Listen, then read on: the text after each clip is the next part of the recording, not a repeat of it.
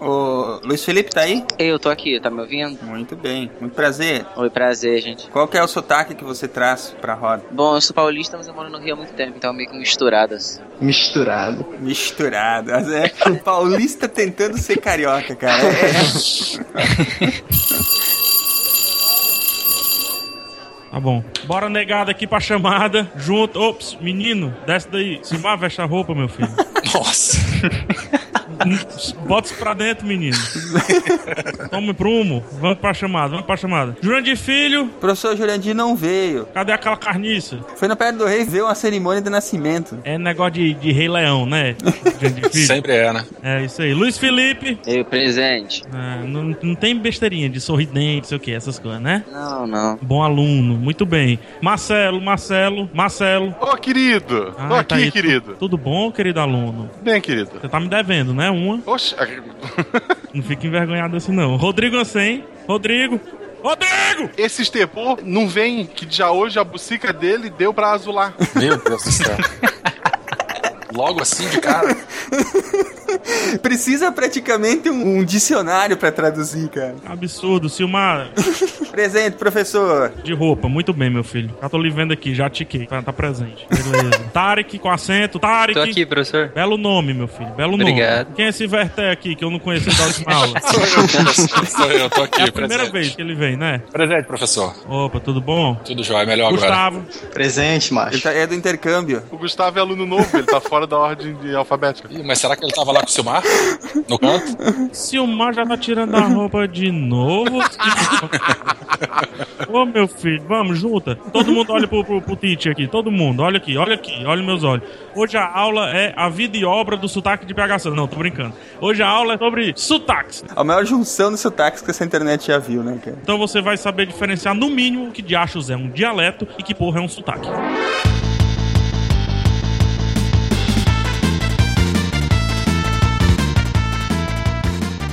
E aí, galera, aqui é Silmar de Chapecó de Santa Catarina e leite quente dá dor de dente. Bom, eu sou o Werther de Vila Velha e pra mim 12 não é 12. Minha esposa que fica maluca com isso. Ela só fala 12 e eu corrijo ela o tempo todo. E aí, ouvintes, aqui é o Tarek de Anápolis e uai, eu não tenho trem de sotaque não, ué. Ah, que ladrão, velho. Fortaleza aqui é a PH Santos. Roubaram a minha frase, mas eu continuo sem sotaque também. tem, não tem sotaque não, né? Sotaque entendo, somos nós. É, vocês têm sotaque. Pra mim é, é vida o nome disso. Sou Luiz, eu sou de São Paulo, mas moro no Rio. E todo mundo sabe que certa bolacha não é biscoito, né? Vixe, papo de gordo que o diga, né? Foi. Sendo de comer, mantendo na validade. É, aqui é o Gustavo Simeone de Cuiabá, Mato Grosso, mas morando no Rio de Janeiro. E quando eu entro na UFRJ e falo boa tarde, eu quero ir pro quarto andar, por favor, eu recebo uns olhares muito estranhos. Por causa do por favor? Por causa do boa tarde, quarto andar, por favor. É a frase inteira. É uma combinação bem legal, hein? É um combo, né? É. Três Se hits tivesse um combo, joguinho né? do sotaque, você ganhava. É Flawless victory. Da costeira do Piros Bahia, que é Marcelo Guaxinim. E olha, olha, tá tolo, tá? Se quer, esquece, não quer, diz. Mofas com a palma na balaia. Puta que Ah, pariu. tá. Entendi. Cara, esse, esse aí não tem jeito, cara. Esse só com dicionário. que é isso? É Quênia, velho? Eu, eu tive. Isso é, isso é. Eu, quando dava aula no sul da ilha de, de Florianópolis, né? na- A ilha se chama Ilha de Santa Catarina, mas a gente chama de Florianópolis. É, os alunos me entendiam, eu podia. A minha aula rendia pra caramba, porque eu posso falar muito rápido, com o manezinho, ele fala muito rápido sem praticamente respirar, né? Quando eu fui dar aula no norte da ilha, que tem muito gaúcho, é muita gente de fora, os alunos pediram pra eu falar mais devagar e perder o sotaque. Tipo, eu tava na minha terra e os caras não entendiam o meu idioma. Teu procurar, idioma. eu fui rever vídeo de manezinho pra poder tentar pegar o sotaque, eu não vou conseguir. Todos eles têm a opção legenda português. Vocês estão ouvindo o SciCast, o podcast sobre ciência mais divertido da internet brasileira. Science World Beach.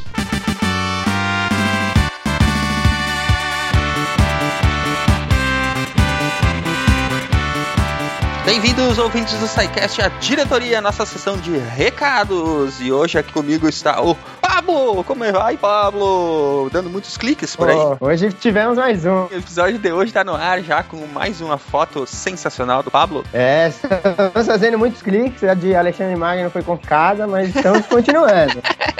O Jânio nos deu uma, uma mão, né? No episódio do, do Alexandre. E- mas enfim, é bom que nós falamos do Jânio, porque o Pablo está aqui hoje para falar comigo sobre uma das recompensas para as pessoas que estão nos ajudando, né, Pablo? Lá no- na iniciativa de patronato do SciCast, as pessoas que vão ser nossos patronos, tem uma recompensa lá que envolve muito teu trabalho, né? Que é exatamente o livro chamado A Arte do SciCast, né? Isso, é onde eu e o Jânio vamos mostrar um pouco do, do nosso. Talentos profissionais, né? É, e mostrar um pouco pro pessoal que gosta de fotografia, que tem interesse. Até pra aprender. Dá até pra aprender um pouco no meio disso tudo.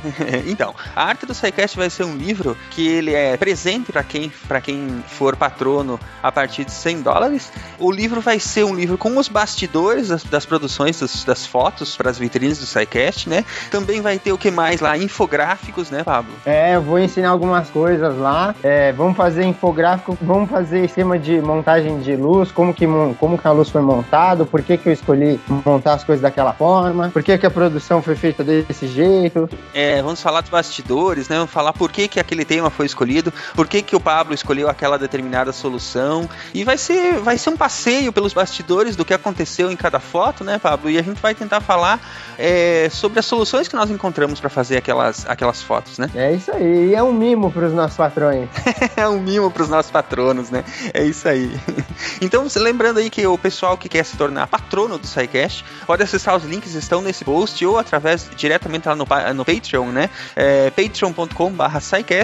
Vocês podem nos ajudar a é, manter e levar o SciCast ainda mais pessoas, né? Essa divulgação científica que a gente faz por aqui.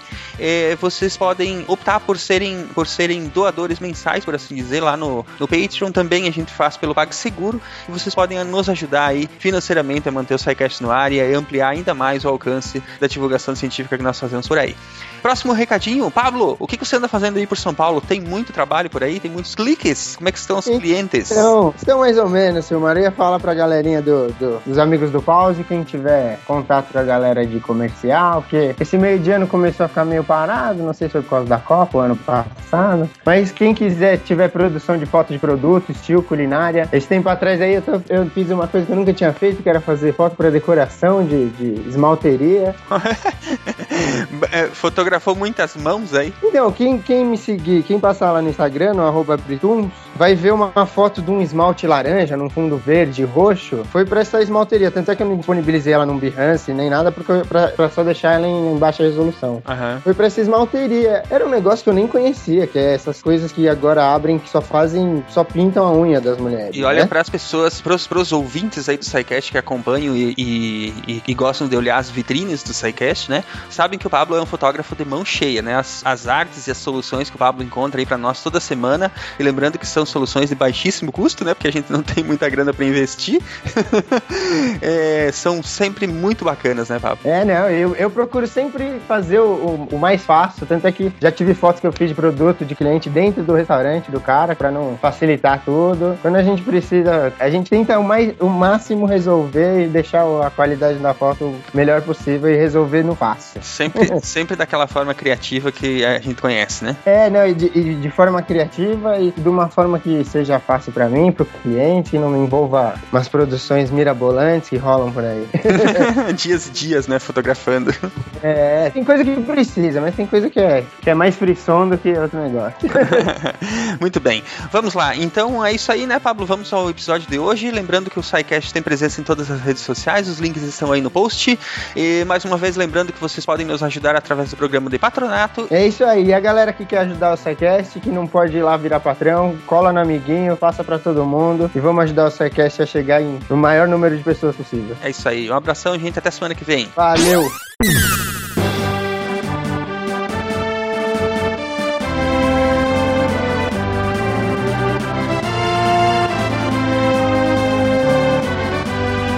Muito bem. Pergunta da semana: leite quente dá dor de dente?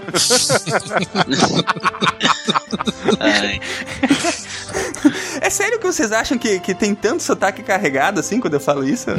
Não, imagina. Não, não. Eu, eu gosto mais quando tu fala palavras com R, principalmente com dois R. É, é, mas aí essas eu falo errado mesmo, né? Não tem jeito. Eu confesso que, que quando eu escuto Psycast, às vezes eu não entendo o Silmar, cara. É sério, cara? É sério, é sério. Mas não sei o que. Não é, não é- Ah, o sotaque é. Não, o sotaque é muito forte. Mas não é só isso, não. É porque é um dialeto muito distante, né? Daqui do meu. Aham. É, Então, só a- porque ele tá, ele- ele tá aqui porque ele é o host, né? Sabe? Isso não tem como eu. É, isso eu entendi quando eu ouvi lá.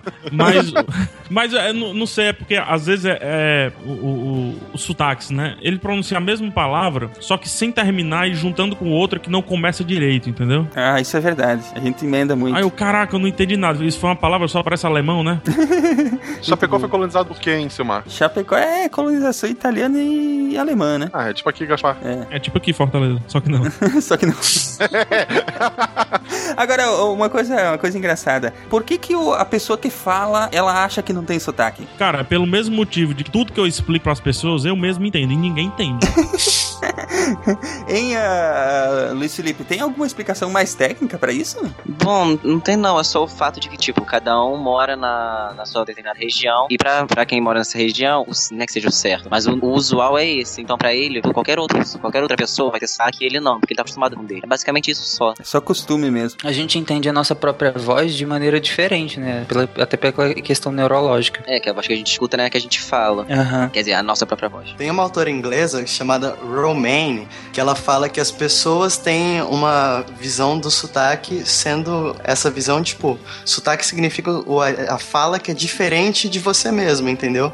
Nesse sentido, o sotaque ele reside na alteridade, na numa fala que é diferente da sua. Agora, eu queria ouvir de cada um qual é a frase mais típica da região que, vamos dizer assim, vocês têm conhecimento que as pessoas de fora acham que é um sotaque, que quando ela é falada é um sotaque muito carregado. Por exemplo, essa que eu falei, né? Que é, vocês que é super carregado. Pra mim, não, né?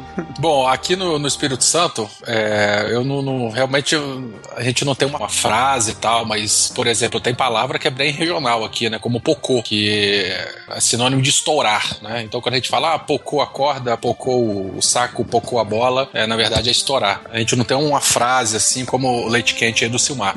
mas esse é um. é, essa- essa, palavra, na verdade, é bem, bem característico daqui. Todo capixaba já nasce falando Que isso. vem do papocô, né? Não, aí eu não sei, aí é com você. É, diminutivo de papocô, deve ser. né? Porque é Não, né? como tu conhece aí, PH. Não, aqui é papocô mesmo. Papoca, menino. Mas tem alguma frase assim que vocês falam e que, por exemplo, as outras pessoas acham que é mega carregada? Não saberia dizer, porque como o próprio Luiz falou aí, né, a gente fala e pra gente a gente não tem sotaque, então não- não- pelo menos eu nunca ouvi, não, não, não tem notícia de alguém comentando, né, como, ah, você falou e é bem característico de vocês e tal. Mas realmente não, não, não temos isso não, não temos essa identidade não. E pra ti aí tem alguma, PH? Opa, aí é que a gente começa. Tem uma Aí- só, não, né? Eu Não, sabe que eu ti, quando eu tive aí, me deram de presente um dicionário de cearês, né? Sim, sim. e hoje, inclusive, é entregue nos aeroportos. A imigração. É, e, e o pior é que eu tô falando sério, não é brincadeira. Mas, cara, cearense é um ser peculiar, porque cearense une o jeito ao sotaque e ao dialeto, né? Então é uma conversão de, de putaria. O, então, né, o cearense ele nunca acredita na pessoa. Então o diálogo do cearense é o cara, né? O, o- uma pessoa falando algo, explicando alguma coisa, e o cearense respondendo e dando continuidade ao assunto, só que sempre duvidando daquilo. Por exemplo, você tá falando algo, eu tô falando, tá doido, né? É não, mano. Oxe, tá doido, mano. Mentira. Tá doido, mano. Não, mano. Mentira da porra, foi não? Ah, tá doido, mano. Então esse tu é doido é muito comum, é, é diálogo, assim. O cara chega, rapaz, bom dia, rapaz, tá chovendo, tá chovendo, tá doido, né, mano? Tá, sai de lá agora, mano. Então é, é algo que me marca muito e que o pessoal de fora entende, não entende direito e pensa que eu tô tirando com o cara, né? Pra não Aham. dizer frescando, porque aqui a gente usa frescar, né? E pensa que eu tô frescando com o cara. Pensa que tá de onda. É, de onda, zoando, né? Zoando, mano. Então tem, tem, tem vários. Tem, aí o cara meio que dá uma travada, assim, sabe? Tipo, o cara chega com a afirmação, ó, pra entrar lá tem que pagar, viu? Tá doido, né, mano? Tem que pagar. O cara para, né? Windows, né? Aham. Pam, esse computador é uma operação ilegal. Na ilha não tem uma frase, né, Marcelo? Lá é tudo. É Tudo. É, é o, é o S, tipo, é, costeira, estepô, é tudo. é- o S, vi- todo o S vira X. e várias palavras, tipo, avião de rosca, é, é helicóptero. O já hoje, já hoje é, da- é- é- foi, foi agora, né? Mas a etimologia do sotaque é, manezinho da ilha, por assim dizer, né? É, ele, é, ele é tão forçado porque é uma região única, aliás, em Santa Catarina. Aliás, aquela região ali é, é português mesmo, né? É português açoriano. Isso. É um, é um português que estava isolado numa ilha, ou seja, o, o idioma dele já não era tão parecido quanto o português do continente, né? Aham. Ali ele ficou numa ilha e ele se isolou mais ainda, entende? Por muito tempo aquela região ali tinha um forte, era só pra proteger. A, a ideia da colonização ali era pra proteger pros espanhóis não pegarem. Não tinha muita coisa em volta daquela região da ilha ah, dos fortes. Então acabou que um idioma que já não era muito parecido com o português original ficou isolado um tempo e foi mudando. O cara tinha tempo livre e ficava, não, vamos, vamos mudar a palavra hoje. Papocô vai virar pouco. Aham. Mas tem casos até mais graves em, em outras partes do mundo em que o, é, se desenvolvem sotaques que as pessoas praticamente não se entendem de uma, de uma aldeia pra outra, por exemplo, na África, né? De tão isolados que eles são. Sim. Eu fui professor universitário por um bom tempo, por uns dois anos e meio. E na, na universidade que eu, que eu dava aula, tinha uma turma especial, luso brasileira. é, enfim, é uma, é uma turma do pessoal que vem da África, né? De, de locais que fala português, tipo Gui- Guiné-Bissau, Moçambique e tal. E eles vinham e, cara, era uma dificuldade muito grande, porque eu sei que ele tava falando português, mas tinha muita coisa no meio daquele português ali que eu não conseguia entender uma palavra do que o cara falava. E ele não conseguia entender pitiba alguma do que eu falava, cara. Era incrível. Às vezes até palavras que você ouve muito pouco, né? Cara, eu cheguei ao ponto de não conseguir entender que a pessoa tava me pedindo um copo. Como é que ele pediu um copo pra você? Quirocupu. Quirocupu. que pariu. Isso também depende do léxico de cada um. É, Eu sou meio dislexo mesmo. Não, o léxico, como se fosse assim, é uma gaveta que tem todas as palavras que nós Sim. fazemos da nossa língua. Então, tipo, o que é pra, uma, é pra gente, ele é uma outra palavra. Então, varia muito do léxico de cada um. É como se, se eu, é, é como se realmente, por mais que a intenção se- fosse a mesma, era outra palavra de fato, né? Isso. Copo não é copo é, pra mim. Porque o léxico dele é diferente do nosso. Muito Então, inteligente você. Hein, Tarek? E aí no, em Goiás tem alguma, alguma expressão que você conhece que, que, que remeta ao sotaque? Cara, tem várias, né? Mas assim, por exemplo, você chega em alguém, eh, você, você, per- você pergunta para perguntar se ele, eh, se ele tá bem, você, geralmente o goiano fala, você tá bom? E aí a resposta geralmente, ah, uai, bom absurdo, uai. Ah, cara, eu adoro isso. Isso é né? divertido demais, cara. É o melhor Tá sotaque, bom. assim. Ah, tem, tem, um, tem um. Mas Minas Gerais também tem um pouquinho disso, ou, ou eu tô enganado. Não, tem muito, é, é, é bem parecido daqui pra Minas. É que tem um pessoal no trabalho de, de Minas que eles, eles chegam. Ah, bom dia, tá bom hoje? É porque É. quem, quem foi muito pra essa região do centro-oeste eram os bandeirantes, né? Então o sotaque de Mato Grosso e Goiás acaba sendo uma mescla de São Paulo e Minas. É, e bem, por exemplo, a gente pega ali bem ao norte da região sul, pega todo o caminho que os bandeirantes fizeram, o R puxado vai todo por esse caminho. É muito interessante isso. E, e por aí, Gustavo, o que, que é que vocês. Cara, o sotaque mato-grossense tradicional, ele é vergonhoso e eu sou incapaz de imitar ele aqui.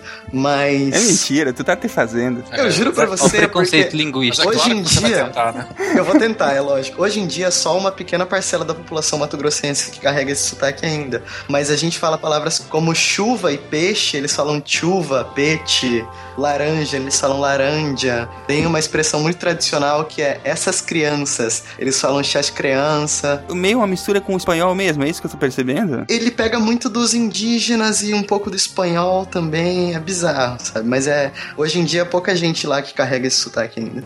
É engraçado, já que juntar contra o idioma, aqui na região que eu tô tem um- uma cidade chamada Pomerode, fica do lado de Blumenau. E lá o, o alemão é ensinado nas escolas, é um dos idiomas, além do, do português e do inglês tem o alemão, porque os mais velhos, principalmente, é, nem falam português direito. Falam um alemão, é, é, um, é um idioma, é um sotaque assim, bem carregado pro, pro alemão. E é engraçado que o alemão que eles falam lá, já se colocou pessoas da Alemanha para conversar com eles, não se entendem também. Já é um alemão exclusivo de Pomerode. Essa, essa questão de Pomerode aí também, também tem um pouco de Santa Catarina e aqui no Espírito Santo também, é uma, tem, uma, também tem uma das poucas colônias aí dos pomeranos.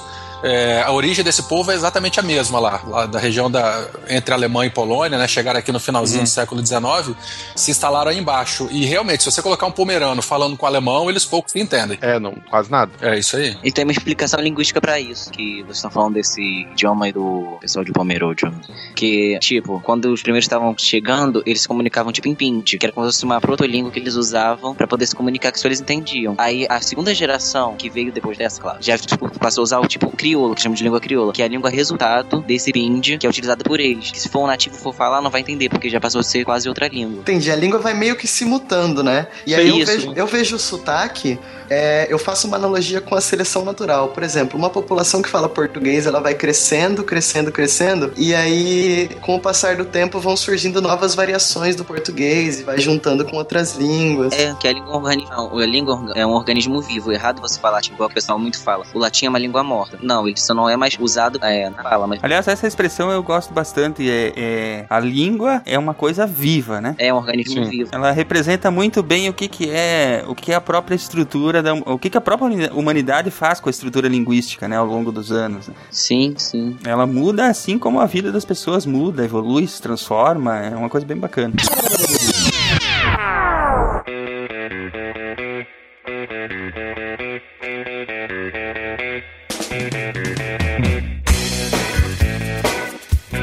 O lá no Ceará ele vai dizer, eita, bonita que a mulher. Eita, olha, vou te dar uma socada que vai ver essa olha rachando meio. Como é que o mineiro, o mineiro, o mineiro já vai dizer, nu, nu, você tá, você tá linda demais da conta, meu Deus, ó, pensa numa mulher bonita, você é dez vezes mais. Nu chega me dá um trigo dentro de mim. O carioca vai dizer assim, aí, pelo amor de Deus, aí tu esculachou, aí tu não tá fraca não, aí. Mesmo, vou te dizer, o Baiano vai dizer, oxe, gente, olha pra isso, mulher nenhuma. Tu tá linda demais, é a boca de zero não, bota uma uma. Vai ter show, bota uma uma lá no show, no barzinho. Como é que o, o- vamos dizer assim, o catarinense, catarinense, olha, olha, olha,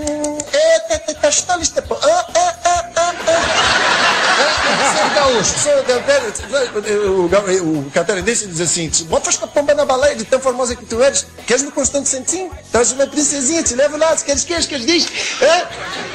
Aí o, o paulista, o paulista vai dizer assim: pelo amor de Deus, meu, tá, tu, tu, não tô acreditando, você tá linda, meu.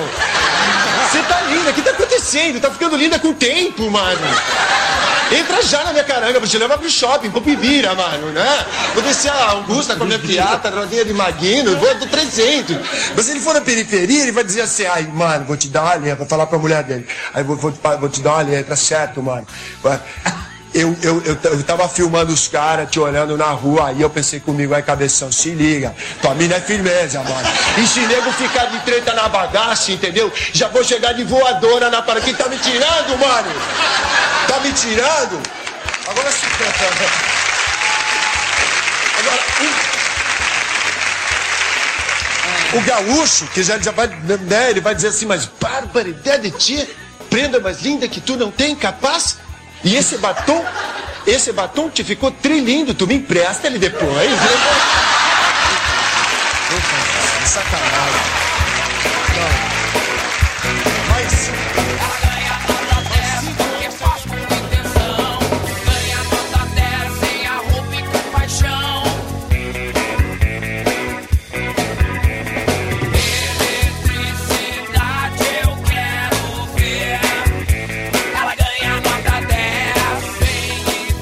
Sotaques todos, de- do, do Iapoque ao Chuí, de leste ao oeste, de norte ao sul, é uma das maiores riquezas que a gente tem no Brasil, cara. Olha a quantidade de, de palavras diferentes, de coisas bonitas. É, Um fala cantadinho, aí você vê o outro falar, ele já fala uma palavra diferente. É, é tudo muito bonito. Eu acho, eu acho uh, muito errado esconder isso, sabe? Eu li um estudo de 1997 de um pessoal da UFMG que eles estudaram a apreciação do próprio sotaque por falantes de alguns estados do Mato Grosso, assim. E aí, enquanto Rio Grande do Sul e Santa Catarina tinham uma aceitação alta da sua própria fala, Orgulho. um orgulho, o pessoal, o pessoal da Paraíba, que foi um dos estados analisados, eles não gostavam, sabe? Eles tendiam a ter um preconceito contra eles mesmo. E isso reflete, assim, o imaginário brasileiro em relação ao desenvolvimento socioeconômico desses estados. Quer dizer, enquanto a gente associa o Rio Grande do Sul aos imigrantes europeus, a desenvolvimento cultural, intelectual e econômico, a gente associa a Paraíba à pobreza, sabe? E aí Sim. eles acabam tendo preconceito contra eles mesmo. Isso é muito triste. que é o lance da mesquinharia. Mas Ceará e Pernambuco tem uma rixa, e isso é fato. Ah, não, brincadeira. Não, é uma rixa. É, é- a gente tá direto brigando, assim. A gente quer ser melhor do que eles, eles querem ser melhor que a gente tudo mais. Muito por conta da disputa de quem é a melhor capital do Nordeste. Se é Fortaleza ou se é Recife. Recife, capital cu- cultural, Fortaleza quer ser, e, enfim, se lá constrói um centro de convenções, a gente quer construir um Turismo. maior turismo, muito bem, melhores praias e por aí vai. Só que também tem uma disputa, que é uma disputa velada, que as pessoas não se tocam. Vocês sabem esse sotaque que, que levam do nordestino para as novelas, né? O titia, oxente, menino, não sei o quê. Aham. Uhum. Esse sotaque, geralmente associado ao Ceará, na verdade é um sotaque do sul do Ceará. Não é o sotaque do, do centro pra cima do Ceará. Né? Fortaleza tá no norte. Então, do centro pra cima, o, o sotaque é muito mais parecido com o meu. E esse titia, oxente menino, não sei o que mais lá, é do sul do Ceará. São cidades como Juazeiro, Crato, Iguatu, Aham. que estão próximas a Pernambuco. E sul da Bahia também, né? Isso, sim. E tem ainda um terceiro, que é o idioma que a Globo acha que se fala aí, né? É, que é um sotaque todo próprio. E, e cearense, é, a disputa é tão grande e vice-versa, que quando fala, olha o sotaque cearense, e na verdade é o sotaque de Pernambuco, meu irmão, o cearense vira bicho. É chamar Vira chinês bicho. japonês. Exatamente, coreano de chinês e etc. É. É isso mesmo. Mas é que é, nos grandes meios de comunicação ainda existe até hoje a, a necessidade de você ter, como é que eles falam? Sotaque neutro, que é a língua que você fala em novela, em jornal, em qualquer evento televisivo grande, você nunca vai ficar, nunca vai pegar ninguém com sotaque. E são dois radicais, né? Quando não é o sotaque neutro, é o sotaque extremamente estereotipado, né? É, carregado, que é exatamente pra estereotipar a pessoa que tá falando, né? É, é isso que eu ia perguntar pro PH, se ele acha que escolhiam esse sotaque particular da região sul do Ceará por ser uma caricatura do nordestino, porque o sotaque do centro do Ceará, como de Fortaleza, por exemplo, talvez não fosse distante o suficiente do sotaque de São Paulo, entendeu? Cara, é exatamente isso que você falou. É exatamente isso. A caricatura é, vamos colocar, né? Lampião, aquele lance todo de, de cangaço, de caba da peste. Isso é quando vai mais e mais pro interior do Ceará. Então, todas essas cidades que, inclusive, o Silmar me ajudou a falar: Crato, Juazeiro, Cedro. Que aliás é uma cidade boni- lindíssima, Crato. Lindo, não, são cidades grandes. É, é, essas cidades são tão, tão grandes e tão absurdas que ela, elas, por muito tempo, isso muito tempo atrás, né? Elas brigaram a todo tempo para se tornarem Estado. Então a, a colonização e depois a, a, é, a redistribuição territorial de, do Ceará foi todo tempo de brigas entre Juazeiro, Crato, Sobral e propriamente Fortaleza para quebrarem, né? Em vários estados aqui. Por isso que tem um pouquinho essa disputa com, com o sul do Ceará, como eu falo. É, agora puxando um pouquinho a brasa pro nosso peixe, né? É, é por isso que eu acho que a, a podosfera brasileira é tão, é tão rica. Porque a gente nunca iria ver essa quantidade de pessoas diferentes, de, de sotaques diferentes, de formas diferentes de Sim. pensar e tal, em qualquer outra mídia, cara. Não, não, nunca iríamos ver isso. É o lance que eu falo, não sei se vocês vão vão entender isso que eu vou falar. É, eu tenho uma série de piadas que pra cá pro Ceará não são piadas. Pra fora do Ceará, todo mundo ri, morre de rir, etc. Na tua casa não funciona.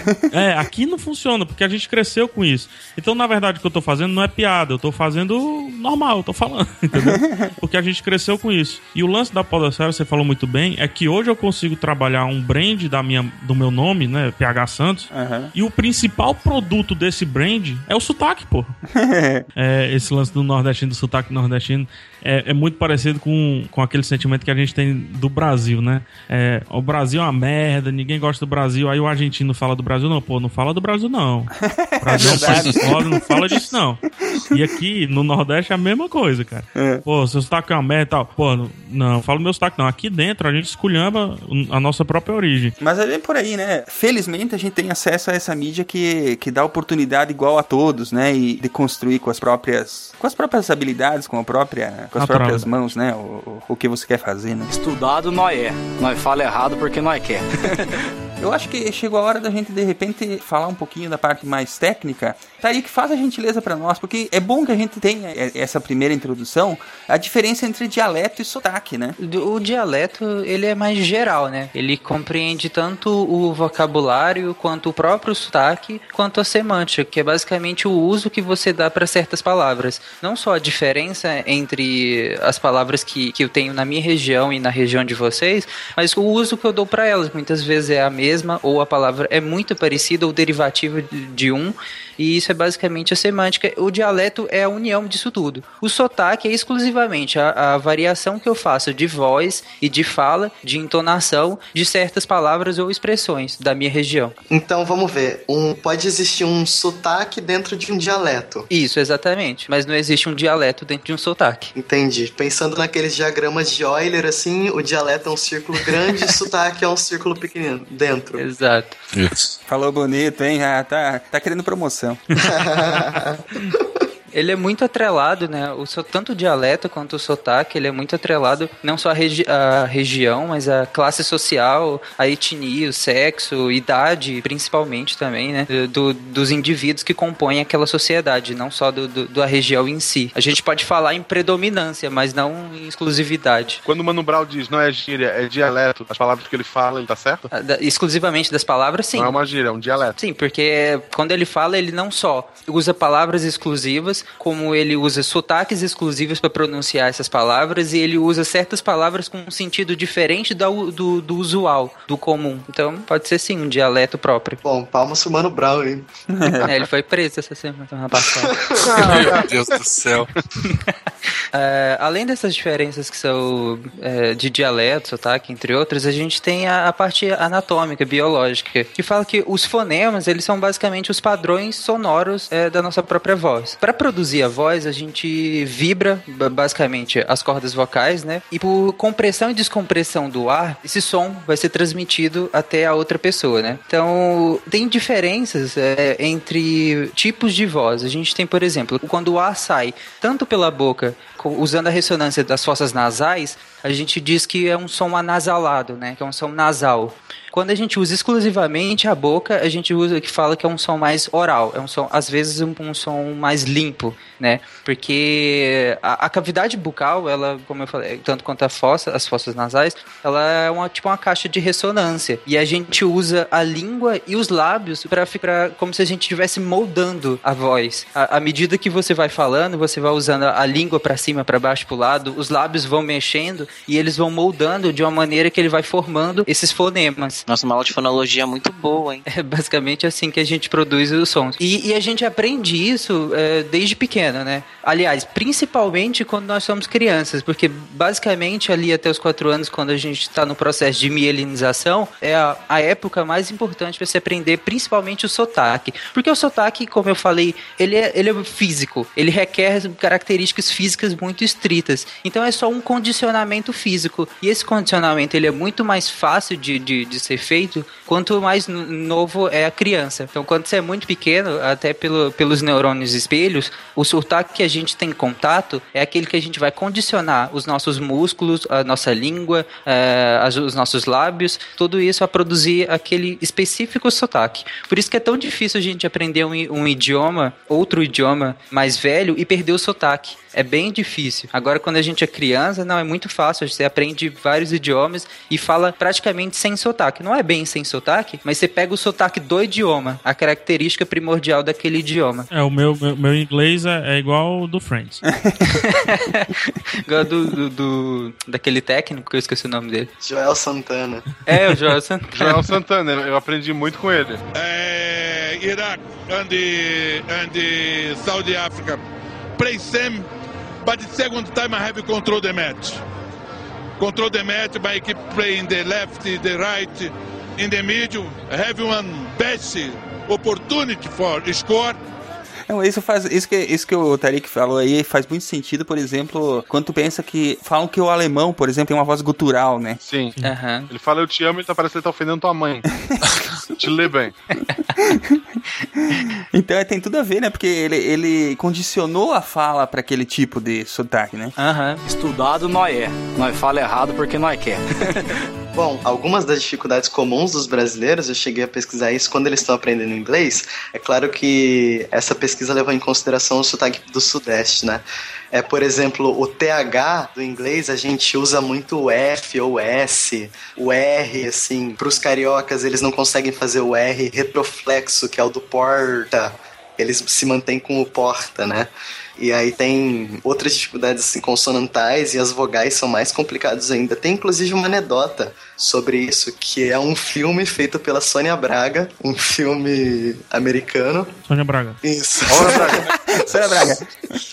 Quem ficou por último? Você. Eu? Eu sei. Puta que pariu. É, então, mas é, falando sério desse filme, o, ela fez um filme em 88, 1988, chamado Rebelião e Milagro. E nisso ela era um filme americano. E ela mantinha um pouco do sotaque brasileiro dela. E a crítica, cara, desceu o pau nela. E a crítica condenou ela, disse que ela só poderia, só conseguiria fazer papel de mulheres latinas, assim, no cinema. No cinema hollywoodiano, sabe? E realmente isso se comprovou depois na carreira dela. Ela fez outros dois papéis que foram de mulheres latinas. O Santoro fez o Xerxes. Ah, mas ele não falava também, né? Quase não falava. Então, mas aí, no caso da Sônia Braga, no caso do Santoro, pode ser que ele é um ator muito bom e ele consegue perder o sotaque dele, entendeu? No caso da Sônia Braga, o- a personagem que ela falava, que ela fazia mesmo, era uma personagem de origem latina, então ela foi escusada disso depois e tal. Mas aí, o que, que isso revela, cara? Essa pesquisa, tipo, beleza, isso era só um pano de fundo, sabe, pra pesquisa. E uma coisa legal é que uma pessoa pode até perder o sotaque. Eu treinei, por conta de dar aula fora da, da, da região que se fala o sotaque do manezinho, eu treinei pra perder o sotaque. Eu não tô brincando, eu perdi muito do que eu falava pra poder ser entendido pelos meus alunos. É, pois é, cara. É. Perdi o sotaque muito naturalmente. Eu tive contato com vários sotaques, então acabei perdendo naturalmente, eu acho. é, Tarek, mais ou menos, né? Mais ou menos. Ou não, né? Morra com essa dúvida.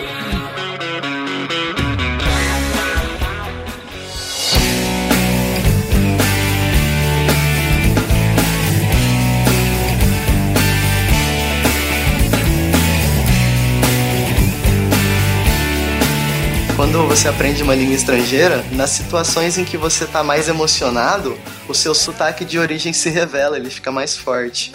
Isso que eu ia falar. Quando, quando eu tô ou cansado, é, ou nervoso, puto, né? O meu sotaque, cara, ele vai ao extremo. Ele, ele cara, ele, eu sou, eu fico parecendo a, a Arven conjurando pra água contra os Nazgûl, velho. Fico daquele jeito, ali, ninguém entende nada. E quem, quem acompanha o teu trabalho com podcast sabe que às vezes, discutindo um filme, alguma coisa, tu entra nesse modo. Porra, não dá pra perceber, não dá isso? Às vezes quando eu tô escutando, caraca, eu não estou me entendendo. Pena do editor ali, o que, que ele faz, ele, ele desiste, sabe? Ele, não, vou sair assim. É, porque assim, sotaque, eu não sei se isso acontece com vocês, mas sotaque cansa, né? Porque, teoricamente, por mais que você tenha organizado seus músculos pra falar daquele jeito, você tá falando muita coisa errada. Então eu sou um gordo que precisava dar quatro horas de aula seguidas. Depois, né, chegava em casa, a gente tinha que gravar podcast na época. E eu, pô, eu fui no fonoaudiólogo e ela disse: Meu filho, você tem que perder sua aspiração. Você só fala pela boca, você não tem nariz, né? Então, a- a- as aulas que eu fiz com a fonoaudióloga foi exatamente pra retirar o sotaque quando eu precisasse passar longo tempo falando, né?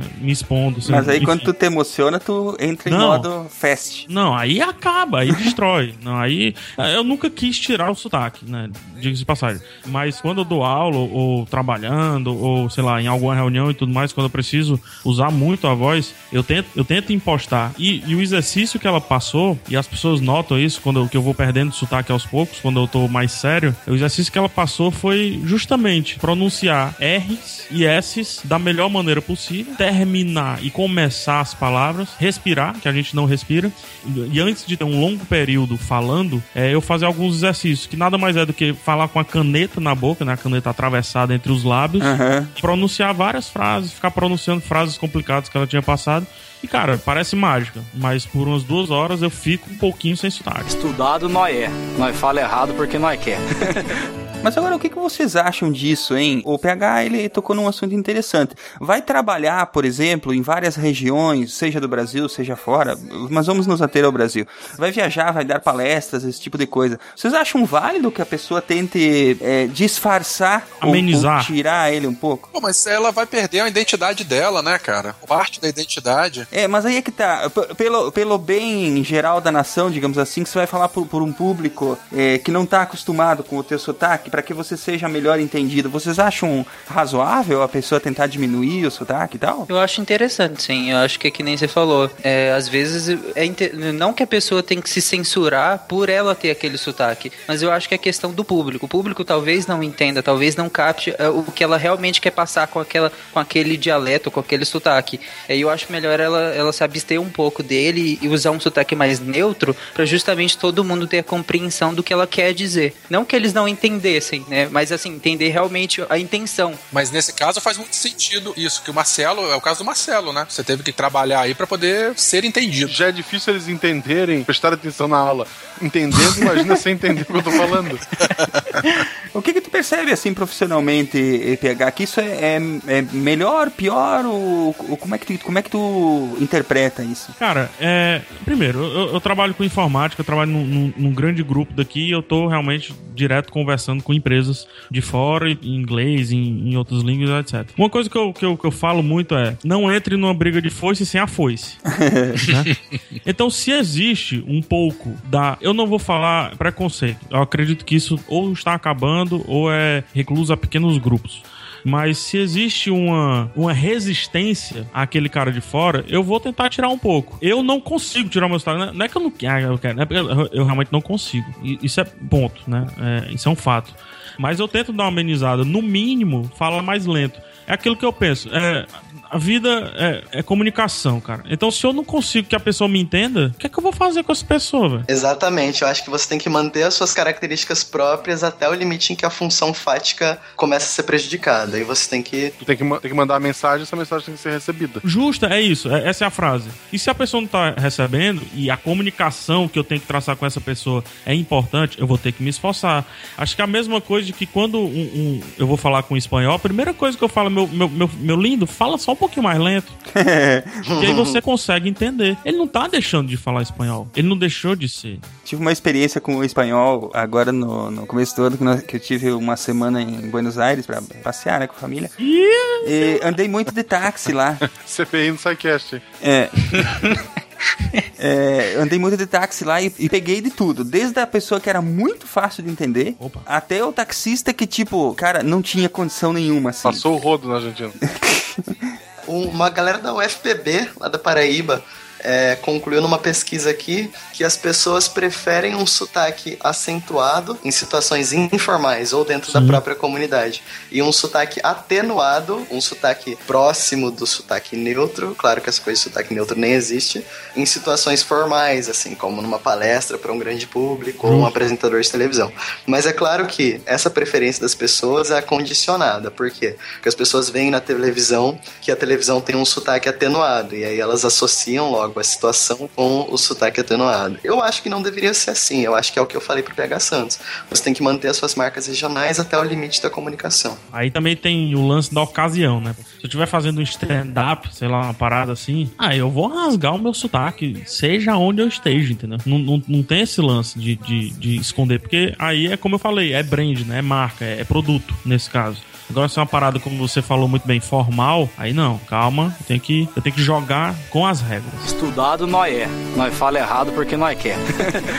Vamos avançar um pouquinho, vamos entrar na nossa, no nosso viajar um pouquinho pelo nosso país, né? Falar das diferenças entre as regiões brasileiras. Nós já falamos de vários sotaques aqui, né? E a, a explicação básica, eu acho que todo mundo já sabe também, por que, que nós temos tanta variedade de sotaques, é basicamente porque nosso país foi, foi colonizado por vários povos, principalmente europeus, mas vários.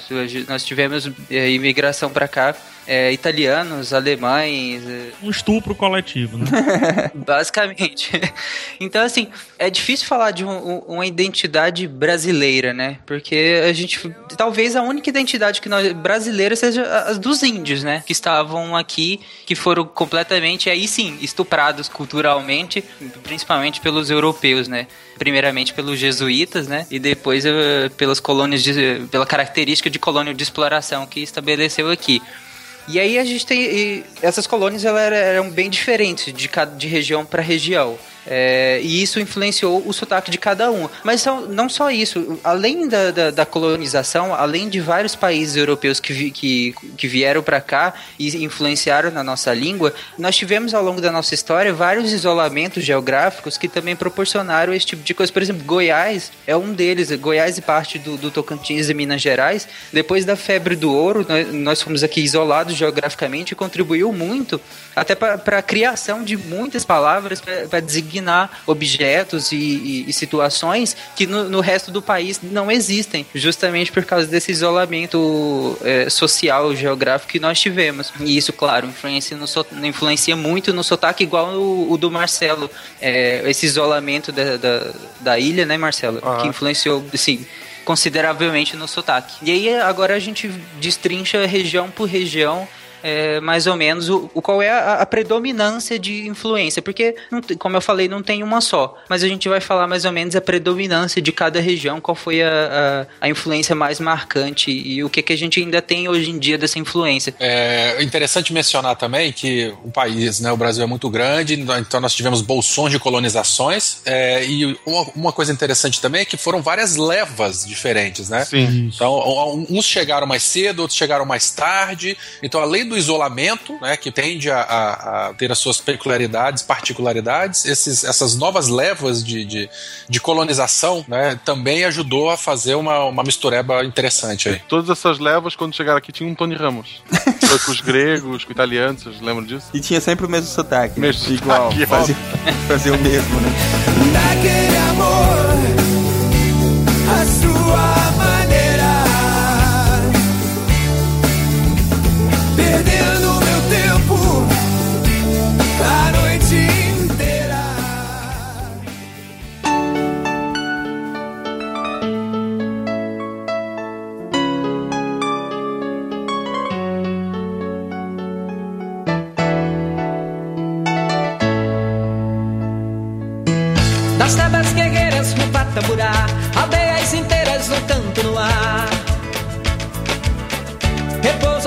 Nas penas as flechas dos filhos da mata temidos na guerra. Repousa o arco, guerreiro tupi.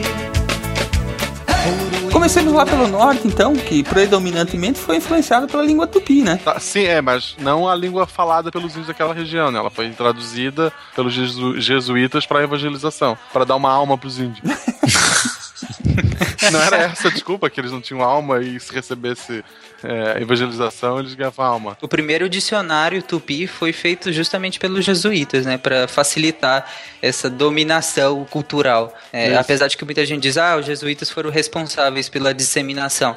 De certo modo, ele também, eles também foram responsáveis pela culturalização desse povo. Dicionário tupi português. Tupã, demônio. Tupanzinho, demôniozinho.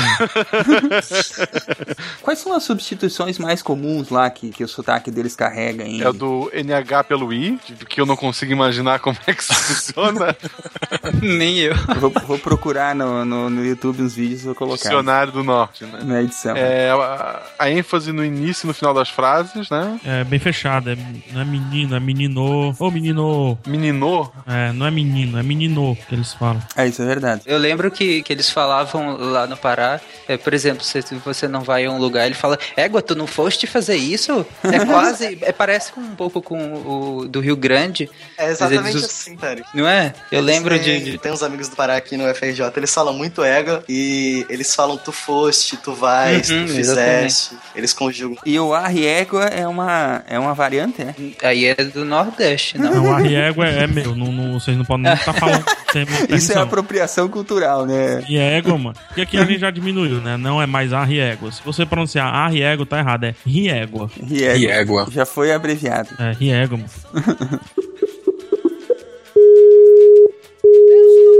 Alô? Olá! Boa noite, bem-vindo ao. SciCast. Boa noite, obrigada. Como é seu nome? Camila. Tudo bem, Camila? O Marcelo falou que você, que você é lá do norte do Brasil. É, eu sou da, da cabeça do cachorro, não, brincadeira, sou antes. A gente tá fazendo um programa sobre sotaques hoje e a gente queria saber como é que é o sotaque da pessoa que mora no norte. Não, não o seu, das outras pessoas que têm o sotaque mais carregado. É, eu tento esconder bastante o meu sotaque, por causa Olha, desse X, apareceu. bastante do meu sotaque. É, mas é que todo mundo fala Manaus, por favor, mana, umas, umas gírias mais. Aí eu esqueci do maninha, né? É, de mana. Ai, vocês querem que eu fale uma frase? Ai, que Fala. ódio. Por gentileza, fique à vontade. Então, aqui todo mundo tem costume de chamar outro de mana e mano, mas geralmente é maninha. Então fica muito estranho tipo, você chegar pra mim e falar assim: Oi Camila, tudo bem? Como vai? E aí, mana, como é que você tá? Mana, pra você que é homem, entendeu? Mana, mesmo se for homem, é mana. Mesmo se for homem, é mana.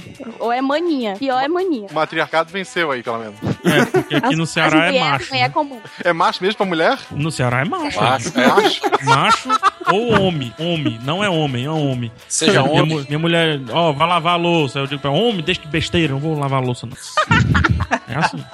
Casou com um homem, Aqui cara. é mana, mana, vai lavar essa louça aí, beleza? É. Tá ficando doida, é, vai logo lavar essa louça. É, é assim, a frase você tem que xingar, tem que chamar de mana e tem que falar telezé, não é tu elezo, é telezé. Aqui é até abestada, até abestada, hein, mas tu não vai não. que é telezé, tá doida? Pega aqui esse negócio aqui, vai lá fazer o teu negócio, mano, tá doida? Muito bom. Mas você, você ainda mora aí hoje? É, no, no, no, no- Mora, mora em Manaus. Ma- Mora em Manaus mesmo. Namora um podcaster aí de São Paulo que eu sei. Olha aí. Ó, só pra vocês perceberem um negócio. Ela falou uma expressão, a, a Camila vai, vai, vai recordar. É, eu sei que de Manaus o pessoal fala muito té doido, é? É. Não é isso? Sim. E, e Ah. vocês lembrem que no, no início do programa eu falei o tu é doido, tu é doido, é macho? Me referindo aos cearense. E isso já se deve a outro motivo, né? Que Manaus, Acre, enfim, o norte como um todo é, é recheado de cearense, né? Só não tem mais cearense do que no Ceará e em Brasília. Na verdade, se eu for pra Fortaleza, vai ter muito manauara aí. Eu vou pra Fortaleza, eu encontro metade da minha família, capaz. É, justo. E, e ao contrário, né? Por conta do lance do seringueiro, borracha, não sei o quê, construção de, de trilho, essas coisas todas. A diferença é que aí a galera já anda vestida, né? Aqui não. Caraca, não fui eu que aí falei depois isso. falam de mim, tá Olha vendo? só. Ela é de lá, ela pode, entende? É, meu Deus. Ah, Ó, ninguém pode rir, cara. E o professor reclamando que o Silmar tava pelado na sala de aula É, hoje. isso aí. Simara, mas na hora. Muito bom. E tem alguma expressão, Camila, alguma coisa que remeta muito forte, assim, ao jeito que, eh, que vocês falam aí, ou que, enfim, eh, que você sabe que é o, o, o sotaque bem forçado aí, da, da, eh, por assim dizer, aí do, do de Manaus? Uma coisa bem forçada é falar Manaus com X no final. Aham. Sempre puxar um X no final, de sempre puxar um, X- puxar um X no final de cada frase. E falar mana. Isso é muito típico daqui. Você- se você chegar aqui ou em Belém do Pará e a pessoa te chamar de mana e te chamar pra tomar um açaí, você pode ter certeza que é da, da cidade capital, entendeu? É uma pessoa que viveu ali a vida inteira. Cara, a diferença, a única diferença que tem daqui pro Pará é que lá eles tomam um açaí com farinha. O resto é tudo igual. A mesma paradinha. Aí também tem cachaça de jambu. Cachaça, eu não sei, porque eu não sou bebum, mas enfim. Mas deve ter. Brincadeira, te adoro bom. como pessoa, Deus te elimine. Enfim. Camila, olha, é, é muito obrigado por ter vindo aí fazer essa brincadeira com a gente. É, nós vamos te deixar, te deixar descansar aí. Que, e muito obrigado por ter nos ajudado aí, né? Agora a gente tá falando sobre os sotaques do Brasil todo e faltou alguém do, do norte, agora já temos. Aí eu lembrei de ti. Ah, obrigada, Guaxa. Não sei se foi bom ou se foi ruim. Não, foi ótimo. Foi ótimo. É doida. Beleza, é, tá ficando doida. É, muito Obrigada. bom. Obrigado por, ter aceitado aí a brincadeira. Imagina, tchau. Tchau. Arie, arie, arie, arie,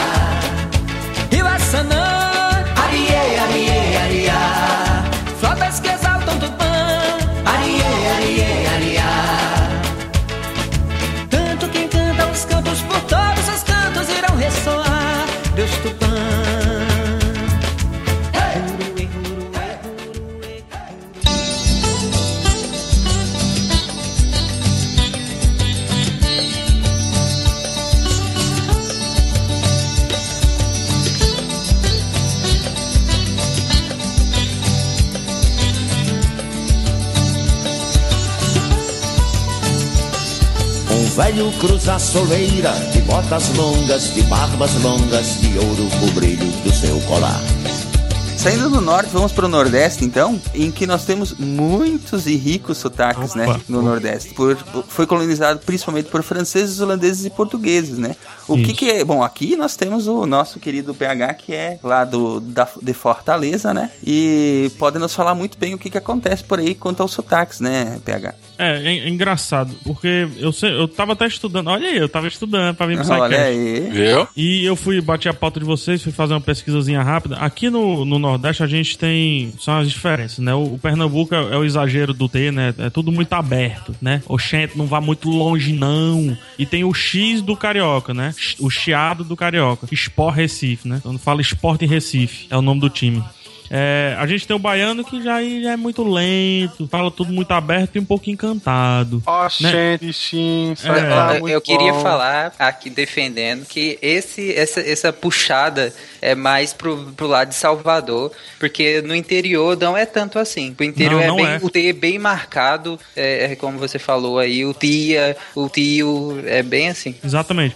Aqui no Ceará é só você me olhar, né? Enfim, não tem muito segredo. E no tipo, é Rio Grande do Norte, é muito também parecido com o. Só que o Rio Grande do Norte, ele é mais gutural, sabe? É mais fechado. É como Neto Zeppelin. Neto Zeppelin é um, um, um participante. É Paraíba, Rio Grande do Norte. É que nem eu falo, só que mais fechado assim. E as palavras, nenhuma tem final. Nenhuma termina. Como Nunca. que é isso? Se terminou, tá errado, tá errado. Então não termina, né? Nunca vira nunca. Então, entendeu? e, e, e acredite, sai. E tem um sotaque que eu acho mais engraçado, que é o do Maranhão, que tá no in-between, né? Tá entre aqui um- um- uma galera, tá cercado de gente. Teve a colonização igual a de Fortaleza, a não ser que lá os holandeses passaram menos tempo do que aqui em Fortaleza e não construíram um forte. E lá é sotaque neutro, cara. Neutro sim, tá. Quando eu digo neutro, baseado no Nordeste, tá? Então, eles não carregam como o Ceará carrega, eles não carregam como Bahia carrega. É- Eu estive em São Luís e eu notei isso mesmo. É, é uma coisa bem neutra o que eles falam lá, né? Sim, sim. É tanto que muitos repórteres, pesquisem isso, muitos repórteres da Globo é, foram repórteres lá, nasceram lá, né, melhor dizendo. Então é muito forte. Quando você vai entrando no interior, porque o Maranhão é uma tripinha, assim, né? Então quando você vai entrando no interior, tipo Imperatriz e tudo mais, começa a aparecer. Só que ainda assim, eles têm uma, uma, uma essência muito própria. Eu não vou dizer neutro, porque como já explicaram, não existe o neutro. Mas não sei se é um pouquinho pro lado de Brasília, se é uma parada mais é, dissociada do que é o sotaque nordestino como um todo. Lá é realmente, é, lá é bem, é quase neutro mesmo. Eles pegam um pouco do paraense, porque eles vão muito pro Pará, né? Principalmente o exatamente. interior do Maranhão, ali a Sailândia, Imperatriz. E como eles vão muito pra, pra região do Pará, eles pegam um pouquinho desse, desse sotaque mais paraense. Mas realmente eles não têm. Estudado nós é. Nós fala errado porque nós quer. Eu acho que o que a gente começa a notar, talvez, é que o sotaque, ele não respeita as nossas fronteiras, né? Eu acho que não. É, ele, ele, ele pega, vamos dizer assim, regiões que são é, que são com o sotaque parecido e ela, e ela, ela não é igual às fronteiras que a gente tem. Que nem tu falou, pode ser que o sul do Maranhão lá tenha uma, um, um tipo de sotaque que ele vai se espalhar mais pra baixo ainda, ultrapassando as fronteiras do estado, né? Pra- invadindo os estados vizinhos, né? Sim, justo. É isso mesmo. É, o que, o que é, é, pra mim é muito estranho, porque quando, pelo menos quando eu estudei muito tempo atrás o lance de sotaque, de formação de, de, de estilo, né? Por que, o cearense é assim, sei lá, tava lendo Raiz do Brasil do, Chico- do Sérgio Buarque de Holanda. Então ele fala um pouquinho de formação, né? Ah, o holandês veio aqui, então deixou essa característica. É, o Ceará é muito paternalista porque o português passou muito tempo aqui, e por aí vai, tá? E também tem o lance do machismo e etc. É, e o Maranhão, ele tem a, a colonização, cara, se não é igual, é muito parecida com a do Ceará. Então, teoricamente, se os colonizadores fazem um efeito muito grande na língua daquela região, no dialeto daquela região, teoricamente era pra ser muito parecido com o do Ceará, mas não é, é muito distante. Eu- Eu só pego, só um parêntese. Como as mulheres do Ceará são bonitas? A, a que eu casei é. Até o meio cabeça do cometa, girando na carrapeta, no jogo de improvisar. Entrecortando eu sigo dentro a linha reta, eu tenho a palavra certa pra doutor não reclamar.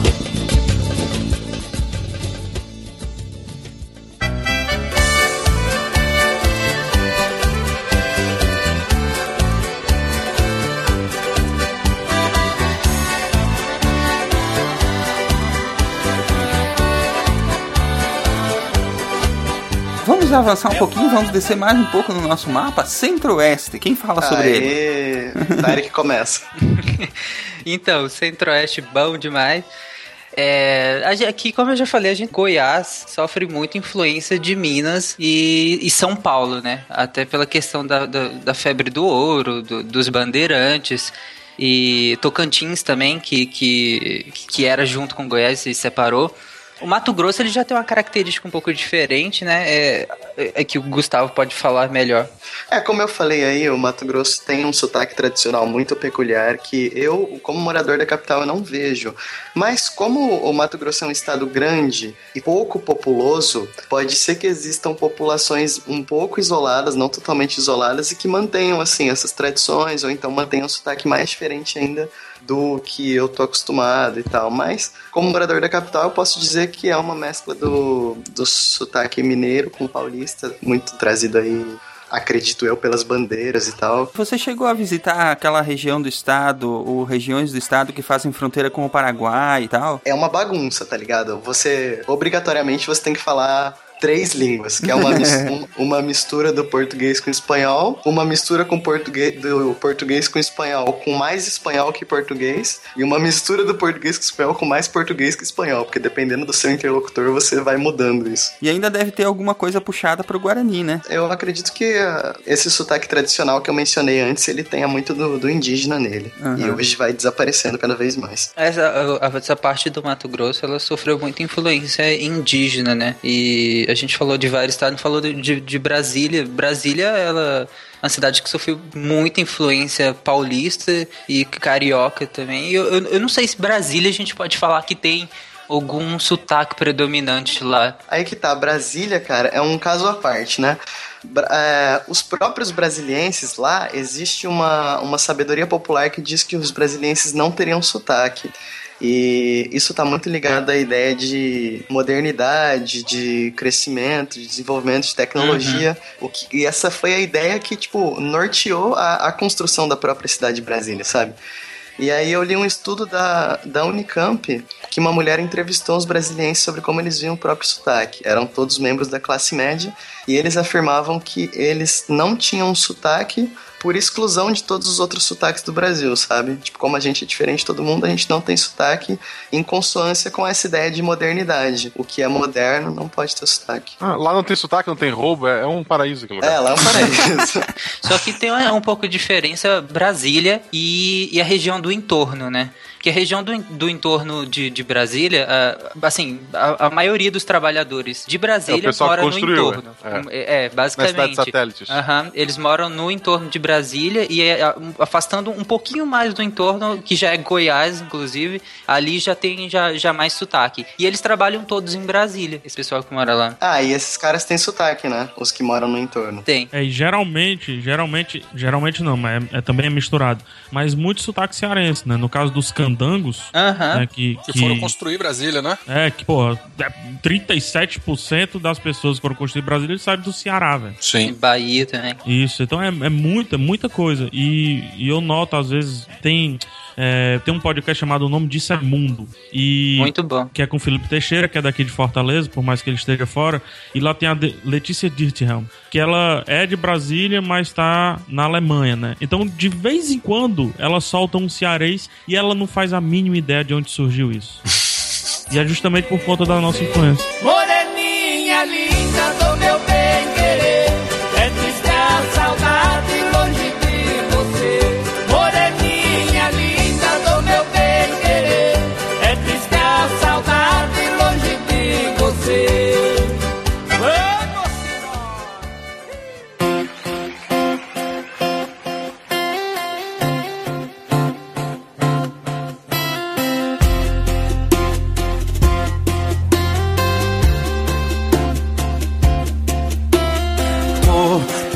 carro agora, tô sem direção.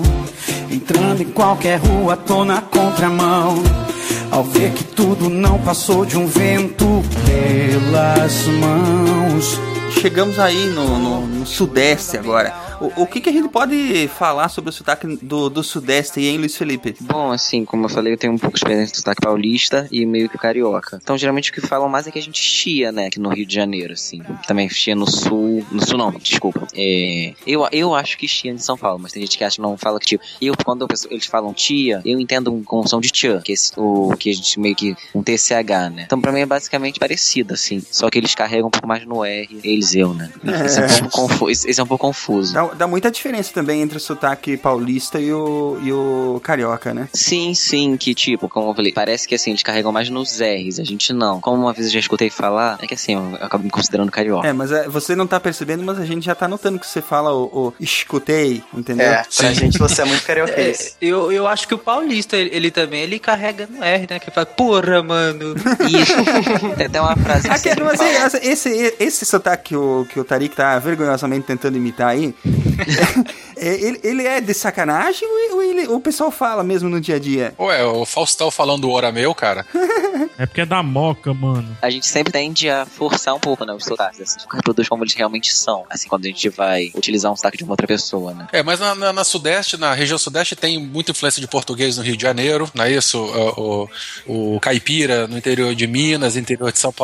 Tem até uma explicação pro nosso chiado, explicação assim, histórica até. Porque quando a família real veio pra cá, eles tinham muita é, influência na corte francesa e tudo mais. Então eles começaram a puxar o S, tipo chiar, e repro- tentando reproduzir assim a corte francesa. E o pessoal aqui do Brasil logo tentando reproduzir eles pra poder assim, tentar se aproximar um pouco deles, né? Assim, tentar se aproximar o modo de fala. Tudo, né? A partir de, de 1808, né? Que é a chegada da família. Sim, To- todo sim. mundo queria imitar a- a- os trejeitos, a- a- tudo. Tudo que a corte portuguesa fazia. É por isso que a gente, tipo, tem esse chiado por causa disso. E me explica uma coisa, é, se a gente pega um mapa de dialetos assim da- do, do- do Brasil, no próprio Rio de Janeiro, você tem lá o Fluminense e o Carioca. Uhum. Qual é a diferença de um Sim. pro outro? Pô, assim, eu nunca escutei é, diferença, assim, de sotaque entre os dois, não. Acho que é só mesmo só a região onde cada um nasceu, né? Assim. O pessoal que nasceu na região metropolitana, o pessoal que nasceu aqui na cidade do Rio mesmo, mas diferença de... Não, minto, tem sim uma diferença, sim. O pessoal quando passa do outro lado da ponte, da ponte de Niterói,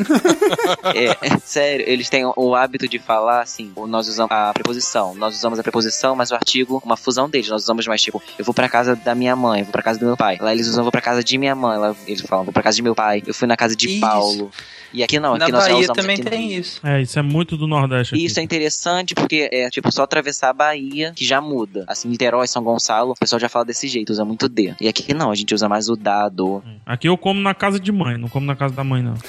Isso, na Então, Bahia é, se fala assim também. É, Isso também faz parte dos maneirismos, né, da língua, né? Isso, uma coisa também que eu reparo em São Paulo, que lá eles têm muito hábito, assim, aqui no Rio, pelo menos, eu reparo que eu falo muito assim, eu vou pra casa de minha mãe, assim, tudo é muito possessivo, tudo é muito meu. E lá, lá não, lá, tipo, fui pra casa da mãe, fui pra casa do pai, assim, realmente quando estão... Casa de manhinha. Isso. E aqui não, eu falo assim, fui pra casa da minha mãe, fui pra casa do meu pai, ah, o meu pai e a minha mãe, tipo, muito possessivo, pelo menos, pelo que eu reparo sempre aqui no Rio de Janeiro. Lá em São Paulo, não. O pessoal fala do R é, goiano, mas o interior de São Paulo puxa muito mais o R do que o goiano. É, mas é, é- isso vai de encontro àquilo que a gente falou antes, né? Que, que o sotaque não tem. Ele não é a nossa fronteira, entendeu? Mas olha só, se a gente pegar São Bernardo do Campo, eles puxam o R igual o, o caipira também, né? Igual o pessoal lá do interior, lá de, de, de Goiânia aí, por aí, né, também. Minas também, né? E o aqui é, ainda é menos, eu acho. Pela, a impressão que eu tenho é que aqui é menos do que o interior de São Paulo. Nossa. Eu tava, tava, tava brincando com, com o Tarek aí, quando ele propôs a pauta e tal, não sei o que lá, que eu tinha, eu arrumei uma namoradinha em São Paulo, que ela me chamava de Werther. Werther. Werther. Não durou duas semanas, cara. Era muito estranho, muito estranho. É óbvio que não foi por isso, né? Que não foi pra frente, mas era muito estranho. E aqui a gente chama de Verté. Werther. é. Alô, alô, tá me ouvindo? E aí, Ronaldo, tudo bem? Peguei a cidade dele. E aí, mano? Você sabe que nós estamos gravando o programa de sotaques hoje, né? Isso, sei. Tudo bom? Sobrou pra ti aí falar o jeito, o, o jeito dos mano. Pô. Pô, velho. Como é, que é, como é que é o sotaque do, do paulista médio? E não vem Cara- com essa história de que paulista não tem sotaque, né? é, Não, não, o paulista tem sotaque, sim. É porque o sotaque do paulista é meio misturado, porque tem, tem muita, digamos assim, tem muito regionalismo. Quer dizer, o que eu vou explicar aqui é mais ou menos assim. São Paulo é uma cidade basicamente onde tem imigrante de todo o lugar, certo? Então, Certo. o, o sotaque, boa parte do sotaque que tem aqui na capital é, é uma mistura muito do sotaque caipira com o sotaque italiano, entendeu? Então tem muita gente, por exemplo, aqui, aqui em São Paulo tem muito desse negócio de falar o R puxado, tipo que nem importa, tá ligado? Tá ligado? Por isso. Tô ligado, mano. Começou. Mano. Ô, louco, meu. Então, o Porta, por exemplo, ou se você for mais ou menos pra, pra aquela região da Moca, você vai ver os, os paulistas tudo falando meio cantados, sabe, mano? Tipo desse jeito. É, na moca ninguém tem nariz, mano. É, tipo assim. Tem muito paulista que fala assim, meio, canta, meio cantadinho, que nem italiano, tá ligado? Agora, se você for mais pra, mais pra periferia. O bagulho fica treta. Já não tem mais tanto. É, já não tem mais tanto dialeto, mas se o barato é louco, o processo é lento, certo, mano? que aí tem muito. Que aí eu, é mais, tem mais gírias, tem mais coloquialismos, esse tipo de coisa. Mas não tem uma. Não é gira, é dialeto. mano. Já já já discuti É. isso, é dialeto. É, mas é mais pra dialeto. Paulista não tem um sotaque fixo. Ele tem, ele é mais, digamos assim, mais regionalizado, é bem misturado, pra falar a verdade. Então, por causa desse negócio que é tão misturado e é tão variado que dá a impressão que o paulista não tem sotaque, mas tem sim. Muito bom. Dá a impressão pro paulista que não tem sotaque. Não, o paulista pensa que ele, o paulista pensa que ele não tem sotaque, ele só pensa, tá ligado? Ninguém aqui admitiu que tem sotaque até agora, sabia? É, é verdade. Eu Muito não bom. Ronaldo. Muito obrigado, cara, pela companhia. Tu já deu quase uma aula, praticamente, dos sotaques né, paulistas aí, né? Ah, firmeza, mano. Tamo junto. Tamo junto, é nóis. É nóis na força. É. E- É, nós- Obrigado pela companhia aí. Falou. Valeu, até mais. Falou, é nóis. A 200 por hora tá meu coração Buscando mil motivos, uma explicação E só uma pessoa pode me dizer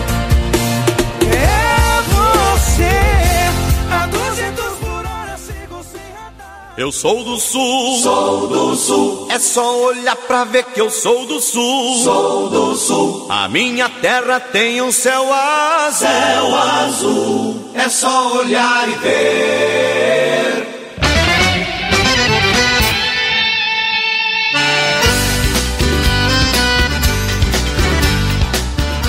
Passamos pelo sudeste, então vamos pro sul, tchê. Aí, aí a parada fica. Bate. Aqui a, Que pa- aqui a parada pega, porque não é um, um sotaque só, são muitos sotaques. Ah, fudeu. mano. Desde começando pelo manezinho da ilha, né, Marcelo? Por que que Manezinho se chama Manezinho? É porque quando, eles, quando chegaram os portugueses, o pessoal de fora chamava é, o filho do Manuel é o Manuelzinho. Ah, de tanto falar o. Manuelzinho. Tem gente que acha que ah, é o diminutivo de mané. Não, não é, cara, não é pejorativo. É, é- vem de Manuelzinho, ou seja, aqueles são filhos do Manuel, que são os filhos dos portugueses. Caraca, que genial. Cara, que isso. legal. Cara, e o estereótipo do Manuel português, então, se confirmando.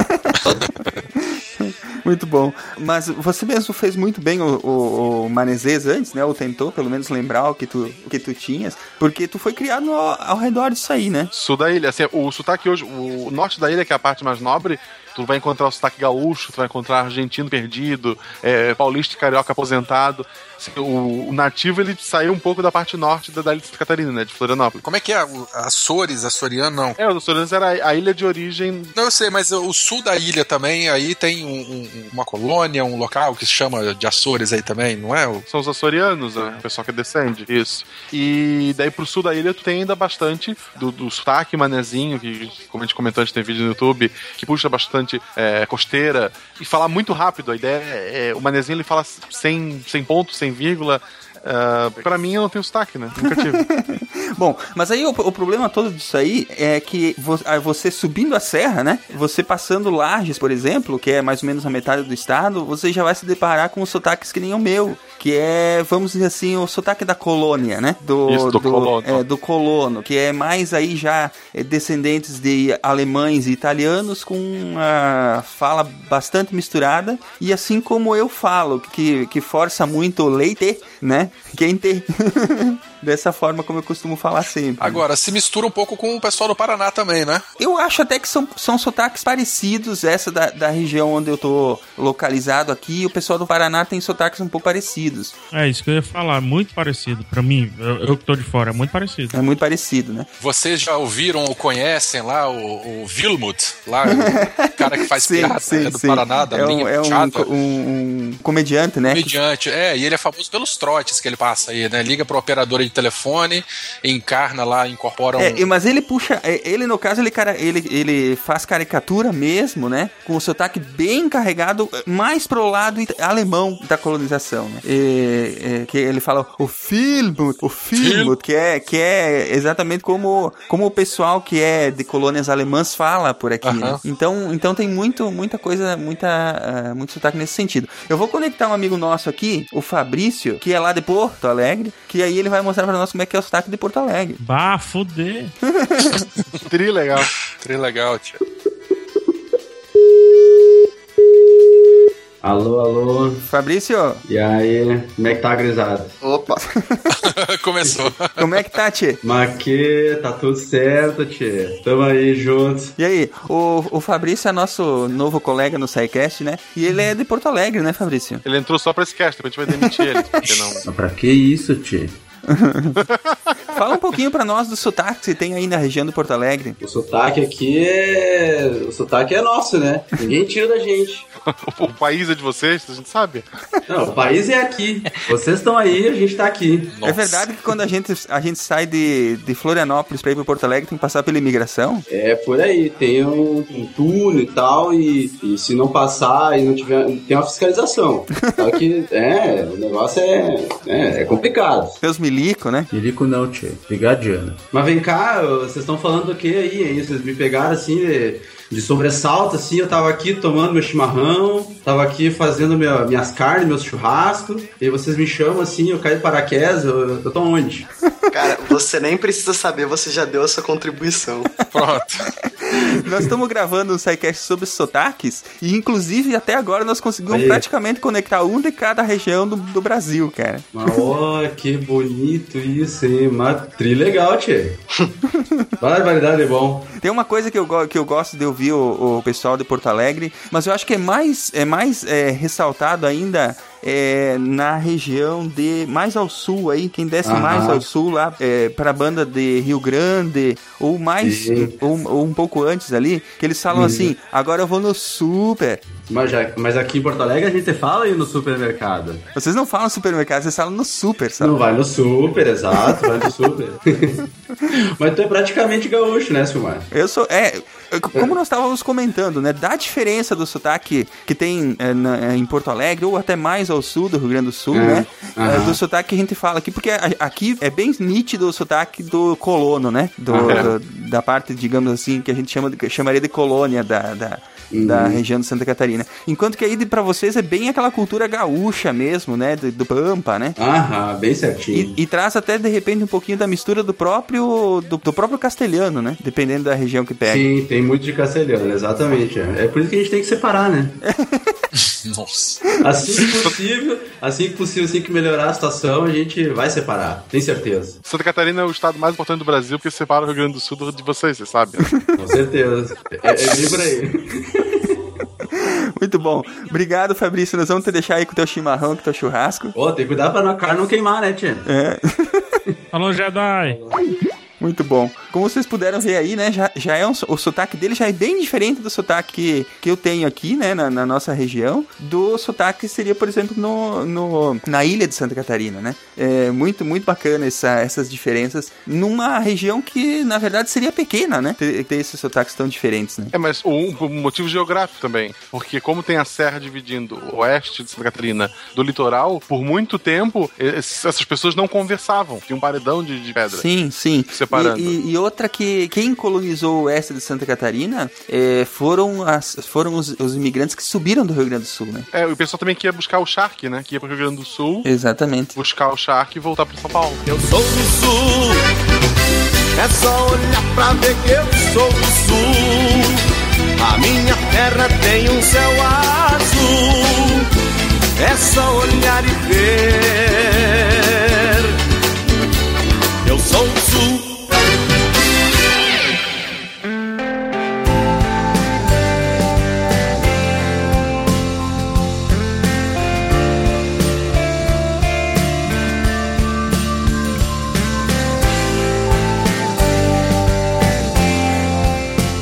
A gente já falou que aqui não existe um sotaque neutro, né? Mas existe um sotaque padrão. Esse sotaque padrão, ele não surge naturalmente, ele não é aleatório. Ele é um sotaque escolhido, assim, pelo governo, pela mídia, o que seja. Vamos sendo marxista pelos detentores dos meios de produção. né? Pressões sociais, né? Isso. E esse sotaque padrão, cara, o sotaque da mídia, ao invés dele criar uma identidade nacional, ele é excludente. E ele é excludente porque ele é consoante, confluente, convergente gente todas as palavras bonitas com o nosso projeto de nação. O nosso projeto de nação, ele é dominado por um governo que é centralizado. Por ser centralizado, esse governo vai ter um polo econômico, um polo administrativo, um polo cultural. Consequentemente, essas serão as três regiões de prestígio. Pode ser o mesmo lugar ou não. No caso do Brasil, não são. A gente tem aí a Brasília como polo administrativo, mas não é os outros dois. Enfim, esses serão inevitavelmente os três polos de prestígio e automaticamente as regiões periféricas, e quanto mais afastado elas estiverem, mais periféricas elas serão, essas regiões serão excluídas. E é aí que a gente volta naquela questão que eu falei pro PH dos paraibanos terem uma baixa apreciação do próprio sotaque, entendeu? Mas a busca por um sotaque neutro ela faz sentido. Quer ver por quê? Tem um cara chamado Medeiros que falou em 1999 o seguinte: o sotaque ele revela componentes do ambiente em que você foi criado.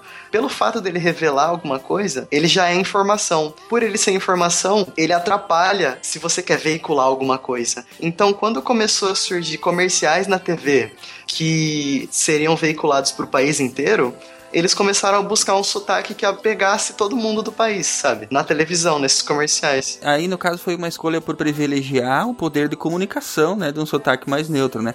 Faz sentido, como tu falou, né? Sim, é, né, a busca por um sotaque neutro ele faz sentido. Começou aí nos comerciais de televisão. Mas aí aconteceu que a mídia, né, os apresentadores de TV pegaram por mania, por osmose, assim, naturalmente eles aderiram a essa, entre aspas, regra, né, da, da televisão.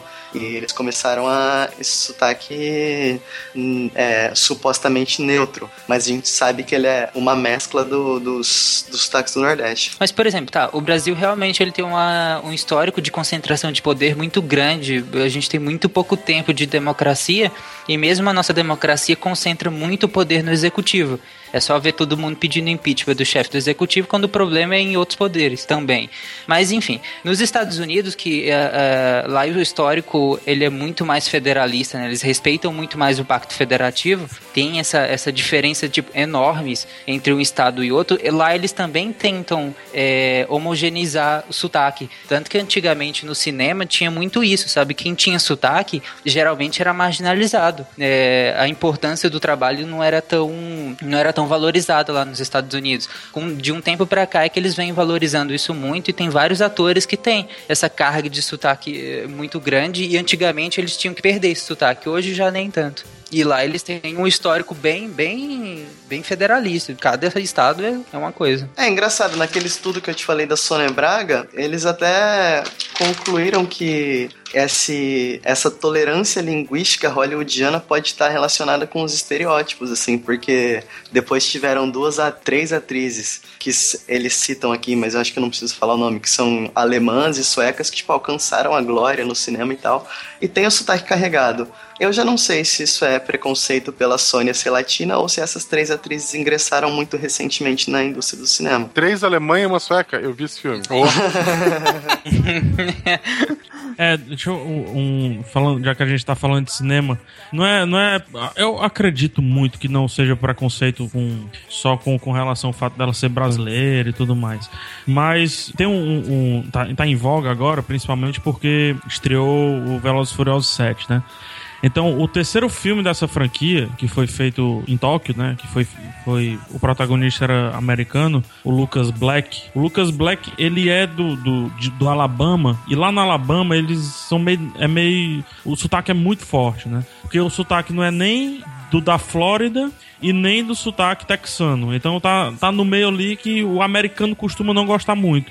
E o filme foi muito mal aceito nos Estados Unidos, o Velozes e Furiosos 3, porque o protagonista, o Lucas Black, segundo eles, é- era inentendível. As pessoas não entendiam ele, era, não dava pra compreender o que é que ele tava falando. E mais na frente, pegando e aí sim saindo dos Estados Unidos, mas no começo o Jason Statham sofreu um- uma resistência muito grande com os filmes dele nos Estados Unidos. Porque as pessoas também não entendiam o sotaque dele, que o accent, né, o British accent, que apesar de ser britânico, não é londrino, porque eu não, não lembro a cidade, acho que é de Shirebrook, ele é.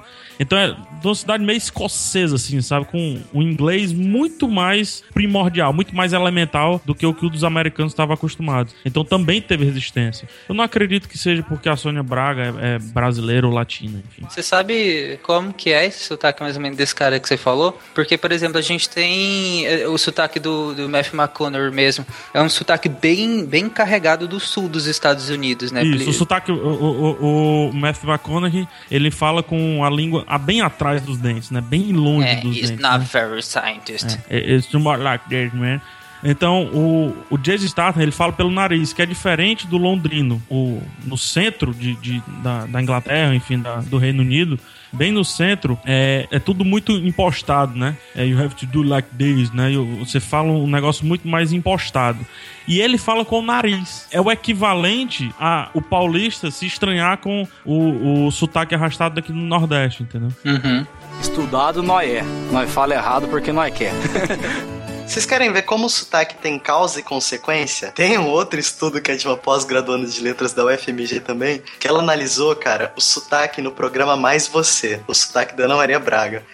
Ela, ela sabe que a Ana Maria Braga tem uma origem caipira, do interior de São Paulo. Mas aí, quando ela tá no, no programa, ela faz um sotaque atenuado, né? Ela usa o sotaque da capital de São Paulo. E aí, quando ela tá num momento de euforia, ela volta pras origens do sotaque dela. Isso é consequência do sotaque. Mas o, o próprio PH comentou isso também, né? É, sim, sim. Sim. E aí, isso seria uma causa, assim, do, de um deslize de sotaque dela. Outra situação em que ela retorna às origens é quando ela tá numa situação no programa em que ela quer uma aproximação maior com o público dela. Que ela quer implantar no micro-universo semântico do que ela tá falando. Mas tu tá querendo promoção mesmo, né, cara? Olha, só tá falando bonito. Ela quer hoje. trazer a cultura caipira dela. E a cultura caipira implica algumas características como o auxílio vicinal, que as comunidades caipiras se ajudam, e o lazer, né? E sabendo, a moça do estudo, sabendo que o público da Ana Maria Braga, isso é constatado, é formado em sua maioria por mulheres, em sua donas de casa, da classe C, D e E, é muito conveniente que a Ana Maria Braga, numa situação que ela procura proximidade com o público, ela usar um sotaque caipira, entendeu? E aí a gente acha que ela é só uma velhinha que sabe cozinhar. Ela é muito foda. Até porque ah, tem várias pesquisas que indicam que pessoas com sotaque mais parecido com o nosso, não que nós confiamos mais, mas na- esse sentimento de familiaridade é muito maior. Então, em situações informais, nós tendemos a confiar mais nessas pessoas, né? Por, justamente por. É como se gerasse um sentimento de pertencimento, né? É como se aquela pessoa fosse real, se gerasse uma familiaridade pelo sotaque, se acaba confiando mais. É, um exemplo, quando eu vou em São Paulo, tem muito cearense também. Na verdade, tem muito cearense no mundo inteiro. e quando eu vou em São Paulo, tem muito cearense, encontro, putz, eu descubro que o garçom é cearense rapidinho, já, já começa a conversar. E eu noto como a pessoa tá com um sotaque mais neutro, mais arrastado pro paulista e tudo. E quando ela começa a conversar comigo, cara, parece que eu ligo um botão na pessoa. E ela, Se a pessoa se solta, né? ela solta o dicionário cearês e, e quer falar tudo, e macho, e aperta, e abraça. então, é, é, é muito bizarro, cara. Vocês não vão ter esse sentimento como eu tenho, porque o cearense, por origem, o nordestino, né, é um povo que migra, né? A gente é criado pra sair daqui um dia. Então, quando vê um, um lapso da origem, o cara fica maluco, fica maluco. A saudade da terra, né? É isso mesmo. Estudado nós é. Nós fala errado porque nós quer. Gente querida, estamos quase nos, no- nos dirigindo aos, aos finalmente. Eu só gostaria de deixar um último, uma última mensagem, talvez. Eh, se posso ser tão apressado, de que esta pequena demonstração de cultura, eh, dos, dos sotaques e da cultura que a gente fez esse passeio pelo Brasil todo, né? Foi só para demonstrar realmente que, apesar de todas essas diferenças na linguagem que a gente fala, na forma como a gente fala, e por que não dizer na forma como a gente pensa, porque isso também influencia na forma que a gente pensa, né? A forma como a gente fala reflete a forma que a gente pensa ela só torna o Brasil todo e a, a- e a, a diversidade a e a diversidade de cultura, a diversidade de sotaques, ela só torna o Brasil muito mais bonito, muito mais bacana de ser até conhecido, de ser de ser apreciado, né? Devido a essa riqueza que a gente pode observar por, por todas essas razões, né? E ao menos eu acredito que a gente não precisa, por exemplo, avaliar o caráter ou qualquer coisa de uma pessoa baseado na forma como ela fala, mas sim nas ideias que ela propaga, né? Eu acho, a meu ver, que os sotaques eles são uma das, das riquezas culturais maiores que a gente tem no Brasil. É, eu me divirto muito falando com, com pessoas que têm formas diferentes de pensar e de falar do que a minha. Eu acho que a, a gente enriquece muito a nossa bagagem cultural convivendo com essas pessoas.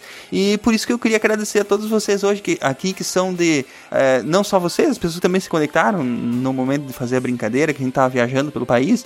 É, e agradecer a vocês por terem contribuído com, com a gravação desse programa, não só com as ideias, mas também com as formas tão bonitas que cada um de vocês tem de falar. Que a gente esquece de apreciar que nós somos um continente, né? Nós somos continentais. Muito país europeu invejaria. Enquanto lá eles têm que carimbar um passaporte para conhecer outra cultura, a gente não precisa. A gente pega um, um ônibus, um, o carro, pega uma BR e, e atravessa um país de ponta a ponta e encontra desde uma comunidade alemã lá no, no, no pontinho lá do sul até uma comunidade indígena lá no pontinho lá do norte. E tudo nosso, cara. É, eu já passei por muito perrengue por conta de sotaque, mas uma coisa que eu falo que todo mundo que, que tem sotaque, por favor, quando, quando não for algo formal, que realmente a comunicação fique acima até de você mesmo, exagere o seu sotaque. Ou, ou ao menos não tenha vergonha de, de usá-lo, né? Não, não precisa esconder. A gente, a gente vive numa época de valorização mesmo dessa diferença cultural, né? Hoje, putz, tem, tem muita gente que me segue, tem muita gente que gosta do meu trabalho, e eu acredito muito, muito mesmo que, em partes, é da forma como eu falo. E a forma como eu falo fez um monte de gente escutar o que eu tenho pra falar. Não importando se, se meu sotaque é arrastado ou se eles não vão entender 30% do que eu tô falando. Então, vergonha de sotaque não, não pode existir. É, e, e lembrando que o sotaque, né, PH, o sotaque faz parte da tua personalidade, assim como da minha, assim como do Tarik, assim como do, do Werther e do Marcelo e, e de todo mundo, né? É, é, faz parte daquilo que faz da gente a gente. Numa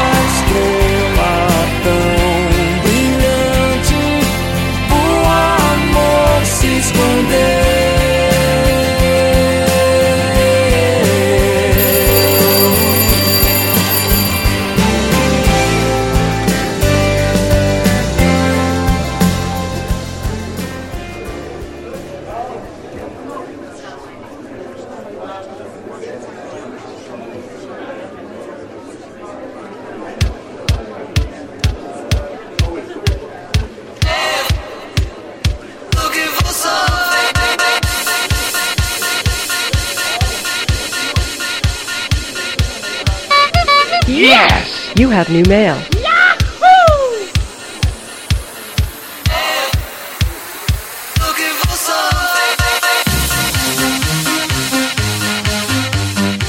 Muito bem, ouvintes do SciCast, bem-vindos à detenção! Tá maluco? Não, Para com isso. Pera. Não, desculpa. Então, não tem detenção, porque os meus alunos me carregaram pro puteiro. Puta que pariu, não acredito. Nossa, caralho. Ah, não. Não, você tá maluco, velho. De jeito nenhum, cara. De jeito nenhum, velho. Vamos sentar no meio-fio da escola mesmo, vamos abrir uma latinha de, de Guaraná e vamos ler os e-mails dos nossos ouvintes dessa semana. É isso aí. Beleza, então. Já tá de bom tamanho. Ronaldo, tudo bem por aí? Ah, tá tudo bem, cara. Tudo bem, Tarik? Tudo ótimo, mas eu quero chá, não quero Guaraná. Puta, que cara chato. Como é que tá, velho? Aqui a animação do Tarik, eu acho que não tá tudo ótimo, não, hein? Estão passando um túnel, o Tarek vai cair, eu acho. Tá parecendo o robozinho lá do, do, do Mochileiro da Galáxia, hein, ô Tarik? Melhora esse negócio aí. Como é que tá o espírito, Hatter? O espírito? Vai santo. Tá bem, tá bem. Meu Deus do céu. Então, pior que as minhas. Ô, Marcelo, já acharam o terceiro Rei Mago? Não acharam ainda. Não, aqui, em- aqui em- na região alemã não tem o terceiro. Caramba.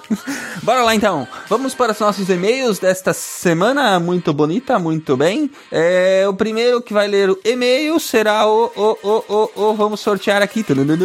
Aposto. Tem que pôr o efeitinho do bip. né? Ok. Vai lá, Tarek. O primeiro é seu. You've got mail.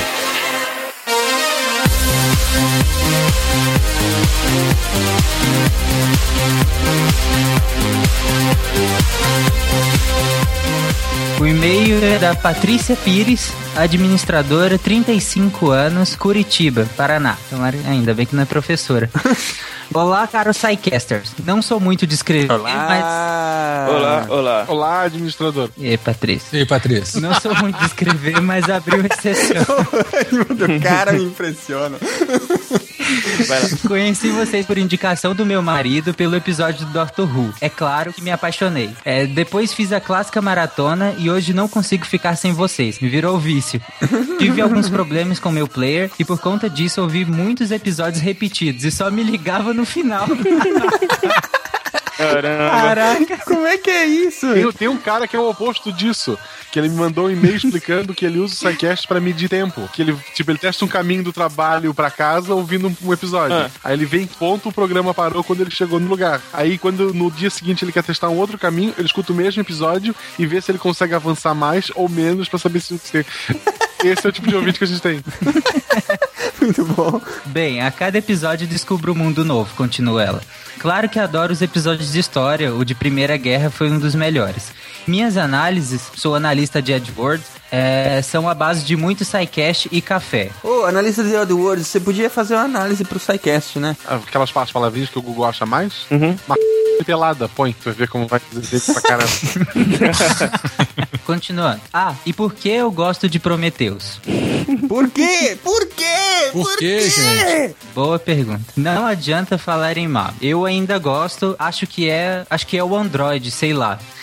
E quase chorei no do Spock. Bem, é isso. Continue com esse excelente trabalho. Hoje vocês superaram todos os podcasts para mim. Beijos. PS, coloquem camisetas à venda. Colocaremos, Patrícia. Não se preocupe que elas estão a caminho. Esperamos que até mais alguns meses aí, enfim, temos que organizar a, a parte burocrática dessas vendas, né?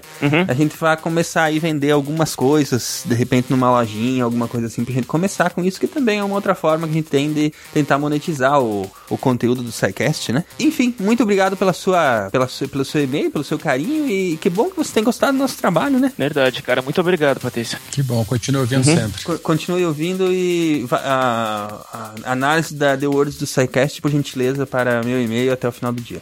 É... E lembrando que, se, lembrando que se tu e teu marido escutam, cada um tem que baixar o seu arquivo, tá? Não é os dois Isso. baixam um. Isso aí. Tem que contar dois downloads. Ah, e Prometeus não, né? Faça favor, tipo, por favor, vai, vai ver algum filme que presta. Valeu, Patrícia. É Verté?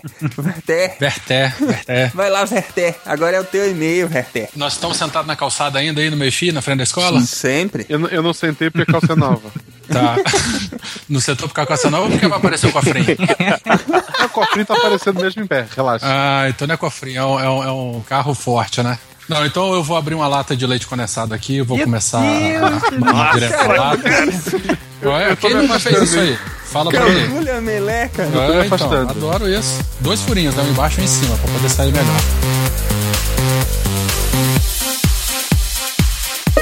Oh boy, we got a message.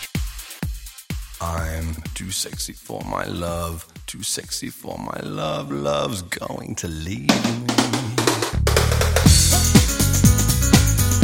Bom, o meu e-mail aqui é do Naelton Mendes de, de Araújo. Ele é astrônomo, tem 51 anos e é lá do Rio de Janeiro. É aqueles caras que fazem Vamos lá. horóscopo. Eu, eu conheço esse cara de algum lugar. Conhece. É, então, também conheço.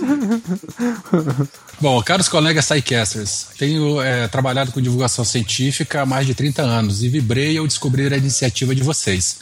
Ele trabalha há mais de 30 anos na área de astronomia, né? E atualmente ele está lá no Planetário do Rio de Janeiro. Muito bem. Oh, legal. É, a primeira vez que eu ouvi falar em podcast, há uns bons 10 anos atrás, eu não dei bola. Quem vai dar valor a programas de rádio? De novo, como é que eu estava enganado? De um ano para cá, comecei a ouvir podcasts, principalmente sobre ficção científica, meu assunto predileto depois de astronáutica. Astronáutica? É assim mesmo? É, navegação astronômica. Ele tá nisso há Ah, 31 anos, cara. Tu quer corrigir o cara? Tá maluco? Não, não. Bom, aqui ele fala que ele foi controlador de satélites. Cara, deve ser uma zoeira Olha muito só. maneira isso, hein? Ele fala também que descobriu o SciCast na Campus Party agora é de 2015, lá em São Paulo.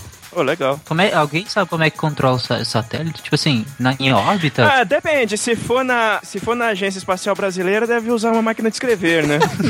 Não tem como controlar. Não tem software. É, não tem software. É, e fora que controlar é errado, né? O, o satélite é livre, ele faz o que ele quiser. É. A gente tem que fazer mesmo, né? Um sidecast sobre astronomia. Nós estamos devendo isso aí. Pois é, cara. Bom, vamos lá, vamos continuar. Ele fala que, curiosamente, né, é, ele não pôde ver a apresentação, pois ele estava em outra palestra na hora, mas ele ficou super curioso. Só fui ouvir os episódios depois. Fui na primeira Campus Party em 2008, onde falei sobre grupos de interesse.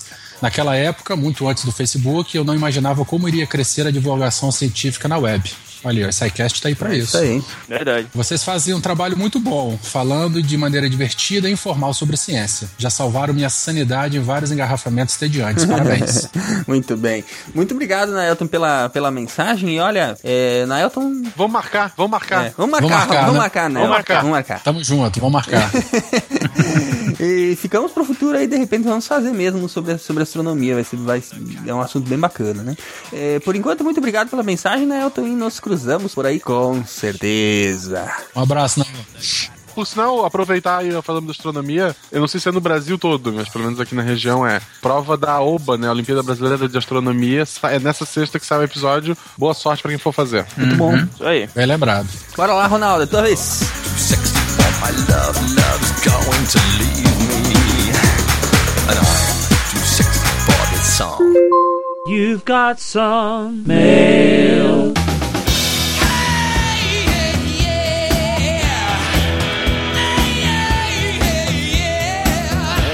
Vamos lá então. O próximo e-mail é do Alexandre César Macedo Crispim de Souza.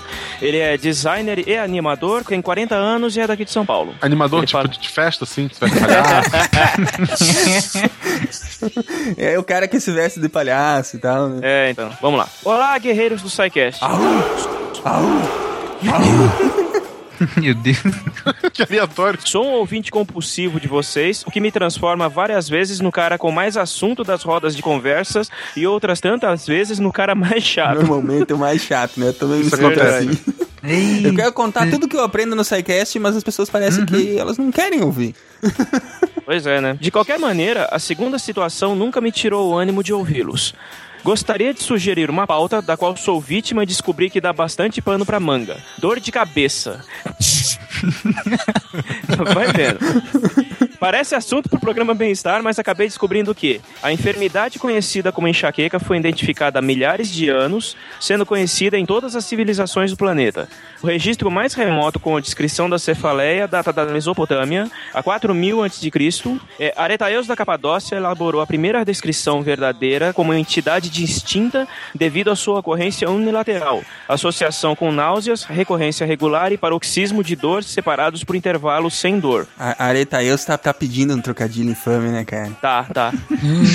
Eu tô vendo É. a piadinha chegar. Então. tá, né? Termina aí, Ronaldo.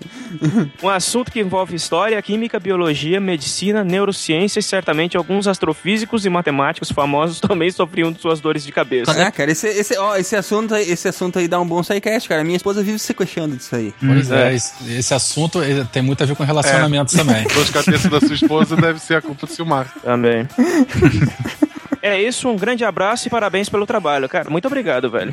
Muito obrigado, Alexandre, por ter escrito. E, enfim, a, a gente sempre anota as sugestões dos ouvintes, né? É das sugestões de vocês que saem muitos dos programas que a gente resolve fazer. Isso, às vezes a gente até usa. Exato, às vezes a gente até usa. Dá é uma dor de bom. cabeça, mas até usa. e, enfim, obrigado novamente por ter escrito e que bom que você tá gostando do nosso trabalho. Continue com a gente aí que a gente ainda tem muita coisa pra se divertir. Um abração e vamos ao próximo. Marcelo, é o.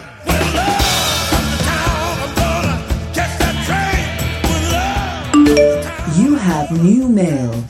Girl, make the pussy drop, drop, make the pussy drop, girl, make the pussy drop, drop, drop, drop, drop,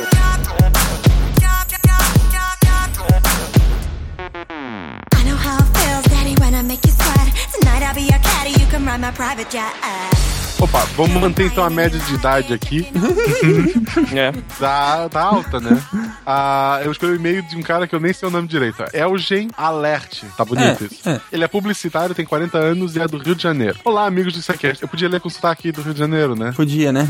Meu Podia. irmão. Ah, boa. Não, não vou conseguir, cara. Acabei de fazer uma pequena, mas sincera doação a vocês. Ahú! É a primeira vez que Mais faço um. uma contribuição do tipo. Conheci vocês através do podcast do Luciano Pires. Qual é o podcast do Luciano Pires? Café Brasil, É, né? Café. Brasil, né? Gostei da sensação de colocar meu dinheiro em algo que dá retorno pra mim e para a sociedade. Olha só. Melhor hora, né? importantes. Um dia pretendo depositar algum dinheiro na conta de bandas das quais já baixei música de graça. Esquece, cara. Foca no Sequest. Não, não, não, não. É isso aí. Focar na ciência. Põe dinheiro no Sequest que aqui você sabe onde nós estamos. Sugira um episódio ou um tema dentro de um episódio sobre a evolução da tecnologia de segurança e identificação ao longo dos séculos, como chaves, carimbos, códigos, assinatura, impressão digital, reconhecimento facial de retina, etc. Caraca, pode parecer. interessante, velho. É interessante. Esse é um Sim. tema daqueles que a gente pode até usar. Pode parecer pouco assunto, mas um episódio, é, para um episódio, mas vocês conseguiram fazer um episódio inteiro sobre abelhas. Então Ué. acho que dá. É, né? Caramba. Deu na cara, hein? Não, mas esse tema é realmente é massa. Imagina, a gente falar sobre a evolução da segurança é interessante mesmo. Tá. Para finalizar, queria dizer que, como nunca vi fotos de vocês, é inevitável ficar imaginando como vocês são enquanto ouço os podcasts. Um parece ser do tipo gordinho que não pega sol. Marcelo. Eu pego sol. Outro parece agora. ser bem magro e narigudo, é o Silmar. Ah, de óculos e meio calvo. Eu sou careca, né, pô? Eu É, ele, ele foi, ele foi bem generoso com O, o Ronaldo tem uma, cara- tem uma testa grande. Isso. É, eu tenho testa larga sim, mas agora eu raspo a cabeça. Ela vai até a nuca. É, uma das meninas imagina que parece a Chiquinha, é a estrela, a estrela parece a Chiquinha, e por aí vai. Ele, ele podia tentar descrever Olha, todos, né? é, É, mas aí agora, ele agora já deve ter visto a foto, não perdeu a graça, eu acho. É, eu Não, acho mas, que ele assim, escreveu isso a imaginação é sempre mais legal. É, muito mais. Ah, não, é, é. ele manda um, ele manda abraço pra gente e eu abraço pra ele também. Eu, eu também, eu, eu concordo com ele. Quando eu vi assim na pauta abelhas, eu disse, "Pá, que bosta é essa? Pô, nem vem, Cara, cara. ficou muito nem bom. Vai vem. dar briga, vai dar briga. Abelhas são bichinhos Não, engraçados. não, e é, a gente tem o Dr. Who, eu vou, vou, tem outros pra criticar. Tá bom. Tá perdoado. Eu também tenho Aí a menina, a menina lá de cima já vai ficar brava contigo daí, Marcelo. Por causa A- do Dr. Who, né? a Não, o Dr. Who é um excelente episódio. Ele serve pra atrair mulher pro, podcast. Porque homem, no geral, não escuta aí, não porcaria. Ah, muito bem. Eugênio e todos que escreveram, muito obrigado, gente. Ah, ah, eu resolvi voltar, e mesmo tendo pouco tempo a, a- a fazer a brincadeira de leitura dos e-mails, porque é muito divertido essa interação que a gente tem com os ouvintes, as brincadeiras que a gente faz, e principalmente porque ah, ah, eu me divirto com o pessoal, né? Com, com quem eu tô gravando junto. É sempre um momento de descontração e prazer pra mim. E, enfim, chegamos ao fim da nossa leitura de e-mails. Mandem um abraço pra esse povo todo, gente. Semana que vem temos mais SciCast, né? Um abraço, gente, pra todo mundo. Um Beijão. abraço e Patreon tá aí, hein? Puta, eu achei que nós ia terminar e nós ia conseguir terminar sem falar do Patreon. Pois é, tá aí, né? Quem sabe? Patreon. Doente, mensagem subliminar.